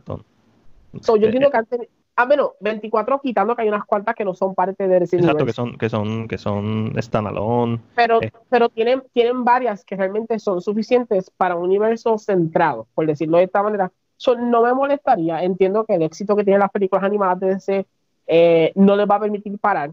Tal vez van a cerrar este universo con esa. ¿Sabes, sabes lo que yo estoy pensando que puede ser? Y esto no, es una, esto no es algo descabellado. Es que van a parar de hacer, porque ellos ya tienen la serie. Obviamente se tienen que concentrar en esa serie. Van a parar de hacer esas películas animadas porque ese universo mm, ya deja de ser costo efectivo seguir creciéndolo y creciéndolo porque, mano, ya llegaste otra vez a la historia de, de la muerte de Superman. Así fue que, como empezaste a principios de los 2000 Ujú. volviste a llegar a ese arco de historia. Y este universo, específicamente el run que empieza desde Flashpoint Paradox, es porque el, el New 52 y en los cómics ya estás en otras cosas. So, una de dos. Digo, una de dos o tres. hay planes de hacer películas animadas para el cine, con el éxito de Spider-Man Into the Spider-Verse, eso no es descabellado pensarlo. Eh, sobre todo si tú quieres demostrar que estás haciendo algo diferente a Marvel. Ya tirando con Joker. Y si vas a tirar Pattins, el Pattinson. Eh, whatever, lo que hagas con. Lo que, olvídate del universo cinemático, pero. Películas standalone, películas animadas standalone, la serie. So, tienes una gran posibilidad de hacer algo bien único y que te diferencie totalmente de Marvel y que no tenga que ser un universo cinemático. Tú y yo vimos Gotham by Gaslight, a mí me encanta Gotham by Gaslight. Yo quiero una adaptación live action de Gotham by Gaslight. Eso estaría tan en la madre. Tiene salida, no sé si tiene salida económica para vender, pero si el Joker tuvo, porque su contraparte, Batman, no puede tener una película live action desarrollada en los 1800. La gente, no, la gente no es bruta, la gente simplemente tú le, tú, le, le dices la premisa en los primeros cinco minutos y, ok, este es el tono de la película. Ah, ok, cool. Hasta así. Si la gente puede aceptar una versión del Joker totalmente distorsionada de todas las versiones de Joker que hemos visto, que hace en un Batman que básicamente es el mismo Batman en los 1800, simplemente con menos recursos tecnológicos. Estaría súper cool. Pero, no, no. Eh, el género de superhéroes me la explota. Porque no hay nada que me, que me motive. La Widow, ya lo llegaste como 5 años tarde. La, la verdad. Eh, Shang-Chi con, con, el torneo me, me motiva, pero es una película que ya vi la vi Mortal Kombat. Eh, eh, eh, es, un, es un buen origen, no me malinterprete. Creo que es la manera correcta, rendirle homenaje. Creo que lo más emocionante que puede tener es que sea Kung Fu, que veas Kung Fu, que, eso es lo más que. Pero realmente Eternals en la película que tal vez trae algo que es completamente distinto. O New Mutants. Ay, ¿qué te imaginas? o New Mutants. Pero ninguna película ahora mismo dentro del género a mí me motiva, like, diablo, sí, hay, hay películas que me, que me dan curiosidad de ver. Sam Raimi y Doctor Strange es como que la combinación perfecta. Y eso me motiva mucho. Spider-Man Into Spider-Verse 2 me motiva. Que salga Poison Ivy me motiva. Hay elementos. Pero también me motivaría ver una película animada de, de Batman con De ese arco de historia. Quiero cosas nuevas. Porque eh, seguimos, seguimos con los mismos arcos de historia de, hace 20 años atrás. Y tenemos que salir a los nuevos arcos de historias también. Hay un montón de arcos de historias chéveres que están ocurriendo en el mundo de los cómics. Sí, Olman Logan es algo que se tenía que hacer, obviamente hicieron Logan. Pero, mano, una película animada de Olman Logan de Marvel estaría en la madre. ¿Tienes todo a DVD? Lo que sea. Estaría en la madre. Y sería este, cosas cool, como y siempre lo he dicho, eh, de, de, Superman Leaf, la película que iban a hacer con Nicolas Cage de Superman, animada con la voz de Nicolas Cage como Superman. Estaría cool. Háganlo. No, o sea, no tienes que hacer un, Puedes parar de hacer películas animadas en el sentido de conectadas, pero, mano, por lo menos una vez al año, una peliculita animada que sea un, un Elseworld. Tiene chavo seguro. Tiene chavo seguro. Digo, yo pienso que tiene chavo seguro, pero no sabemos cuáles son sus cuáles son las finanzas de ellos. Porque, pero aparentemente después de Apocalypse War se cierra el universo, y posiblemente no, hay películas por un. Eh, no hay más películas anunciadas después de Apocalypse War. Tú sabes que yo normalmente tú no sabías lo que iba a salir el año que viene. No, ya, esa es la última. Y makes sense porque este universo empezó con, con obviamente Flashpoint Paradox y después Justice League War. Y Justice League War es como que enfrentaron por primera vez a Darkseid y se unió a la liga y, y un montón de cosas. Y ahorita estamos hablando de una película y te iba a mencionar que eh, Tronos de Atlantis, la película animada de Aquaman, que a mí no me gustó, por cierto, una de las poquitas animaciones. Eh, para, para lo que es, me gustó, pero no me gustó. pienso que era como un borrador para que la película de Aquaman no cometieran tantos errores, y en efecto, básicamente eso fue lo que fue al final del día, porque Aquaman, la película, y Tronos of Atlantis, la animada, es la misma historia, honestamente. Esta primera vez que. La primera vez que, que Arthur reclama el trono de Atlantis. Cool. So, eso, eso tú lo puedes seguir haciendo. Como que las películas animadas pueden ser como que tu, tu pie forzado. Y, ah, porque estamos hablando de Mortal Kombat. Tú mismo me mencionaste que viene una animación de Aquaman. Sí, pero eso ya, esa animación es parte del DCU. Es un tie-in con la película. es una miniserie de par de episodios que van a estrenar uno o dos días antes de la película. Y es para HBO Max. Y, si no lo cancelan. Pero un, es lo que pasó después de la primera película y creo que se conecta con la segunda. Es un tie-in, literalmente un tie-in. So, pero mira, Doomsday Clock. O sea, tú tienes tanto material para hacer cosas nuevas. Eh, mano, tiene un montón. Tiene un montón. Y plus material original. Dale tu IP igual Marvel. Marvel, lamentablemente, y una de las cosas por las que no me emociona ninguna de sus películas es porque lamentablemente ahora viene la, la, la parte mala del, del universo cinemático. Está en una esquina. You're in a corner. Ya, como, como solamente hace cine, universo cinemático, no, no puede hacer más nada. Cuando Marvel va a decidir, o cómo Marvel va a decidir romper ese patrón para traernos algo nuevo. Porque no te creas que para... Por, eso es que yo pienso que si en Multiverse, The Multiverse of, of Madness, ellos no hacen nada, perdieron la oportunidad. ¿La Otra vez. Otra vez. Sí, en el multi, hemos escuchado, y esto again, se ha escuchado, que supuestamente en el Multiverse of Madness vamos a ver personajes conocidos de otra manera. Abres la puerta para que si vemos un Iron Man mujer, ok, la vimos, sabes que existe en otro lado. Puedes hacer una película completamente aparte sin problema alguno.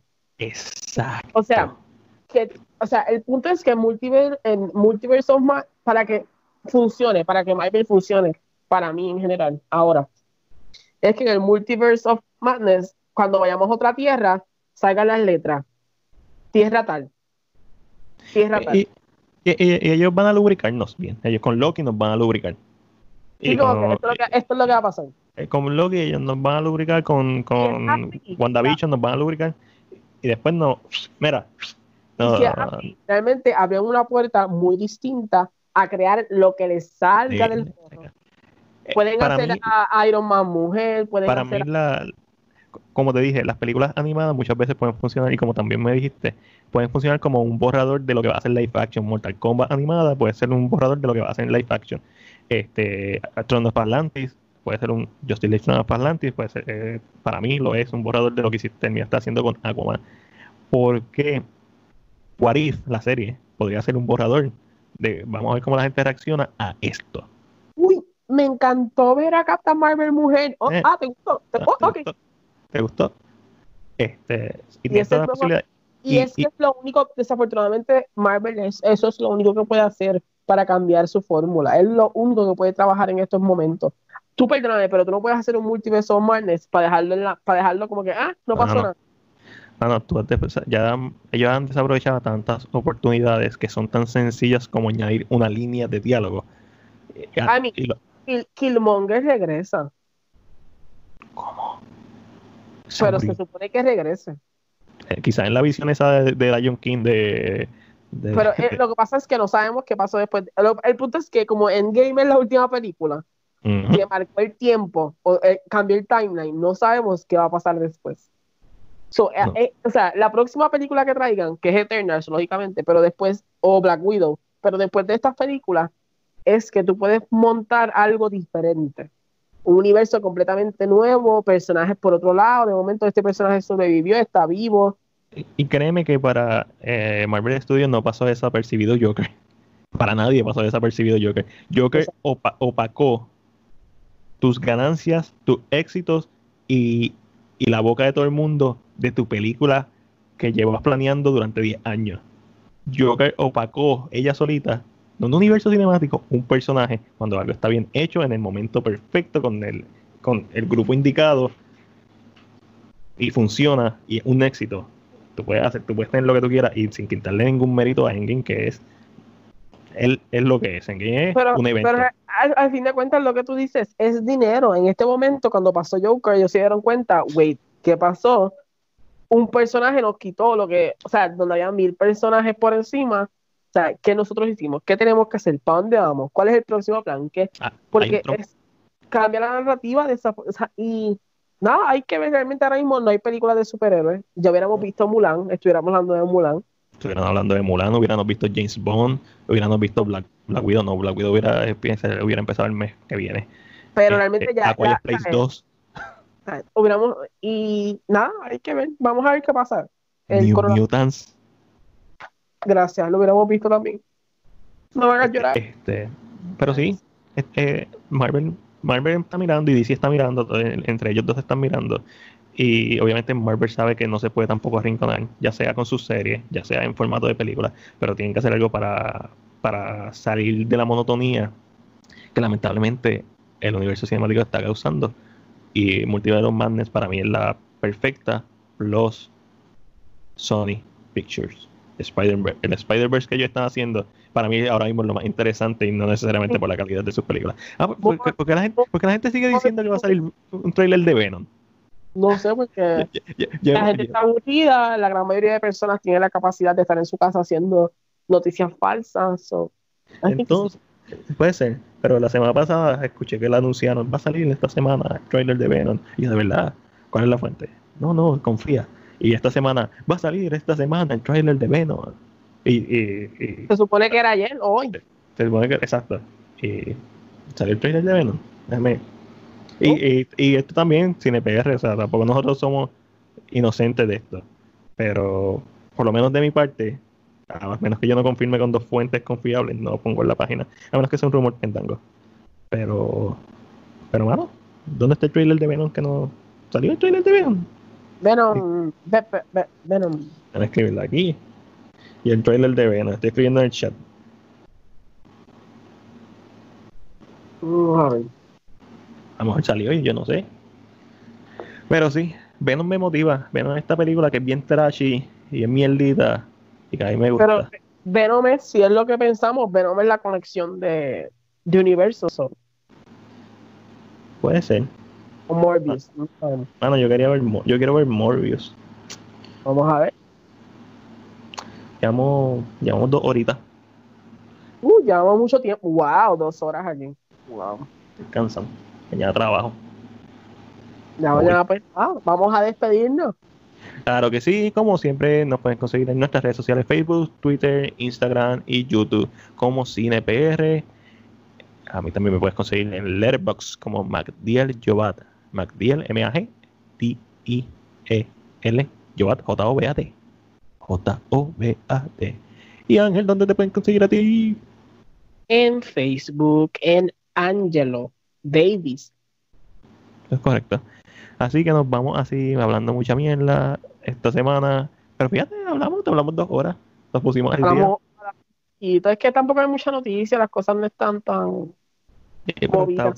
está cool, por, lo menos pudimos hablar de Portrait of a Lady on Fire, que era lo que yo quería hablar. Honestamente, yo hice este podcast simplemente para hablar de esa película. Otra película, esa película tienen que verla. Eh, nos pusimos el día. Tú me diste un par de rumores que yo no sabía. Yo te dije lo de Poison Ivy, que no sé si lo sabía. La directora lo había, lo había mencionado. Y como que, ah, Poison Ivy, yo quiero tortita, tortita, tortita de manteca.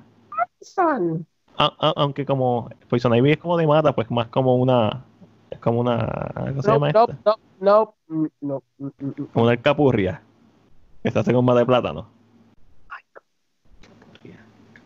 No sé, ¿sabes qué? Deberías ir a, a CinePR y preguntar, ya que la directora dijo que Poison Ivy va a estar, ¿qué actriz quieres en el papel? ¡Pum! Mm, esa es buena. Esa es buena. Pero yo creo que, que la, la, directora lo dijo para, tú sabes, tirar ahí una pullita, porque Poison Ivy y ah, no, Poison Ivy es bien, un personaje bien atractivo para el público general, como que todo el mundo la conoce y solamente la ha hecho eh, Uma Thurman en Batman and Robin. Pero ellos tienen que saber que a la gente le encanta porque Poison sale en la serie animada. Mm-hmm. Volvemos a lo mismo, las series animadas funcionan como un, un, testing. Un, testing ground. Ajá, para las películas. Necesito películas, necesito mejores películas, necesito más películas animadas de, de mejor de mejor calidad. Yo quiero películas animadas, de tanto de Marvel como de DC, que se parezcan a los artes de los cómics. Eso es difícil, eso cuesta, no te crees. Sí, sí, sí, no, yo sé, no, definitivamente. Pero eh, por eso te digo que Mortal Kombat, la película, la que salió, Legends, el arte me gustó más y es exactamente el mismo estilo de arte que las películas de, de DC. Lo único que me parece más apropiado para Mortal Kombat, porque no tengo una referencia visual animada de Mortal Kombat. Digo, yo sí vi la serie animada de, de, los 90 de Mortal Kombat, pero eso es una mierda. Algo, algo bien hecho, como esta película de Mortal Kombat Legends. Que no es como. Que no es como, como que esto que. no como tan, no, es tan bien hecho como, como Legends. Es, exacto. Es más, más una animación ahí, great value. Esta película está bien. Eh, es la, película, eh, imagínate una película cualquiera de DC, de animada, cualquiera de ellas. Que no sea, una, que no sea un. Un. spin-off, no, un standalone, un Elsewhere. Yo no he visto Red Son, sino que es Superman Red Son. O sea, Sí, esa es la que te falta. esa es la que me falta. Ah, Esa es bueno. la. Este, déjame, déjame parar la grabación. Vaya, todo lo que nos están escuchando hasta el final no lo puedo ni creer. Bye. Los quiero.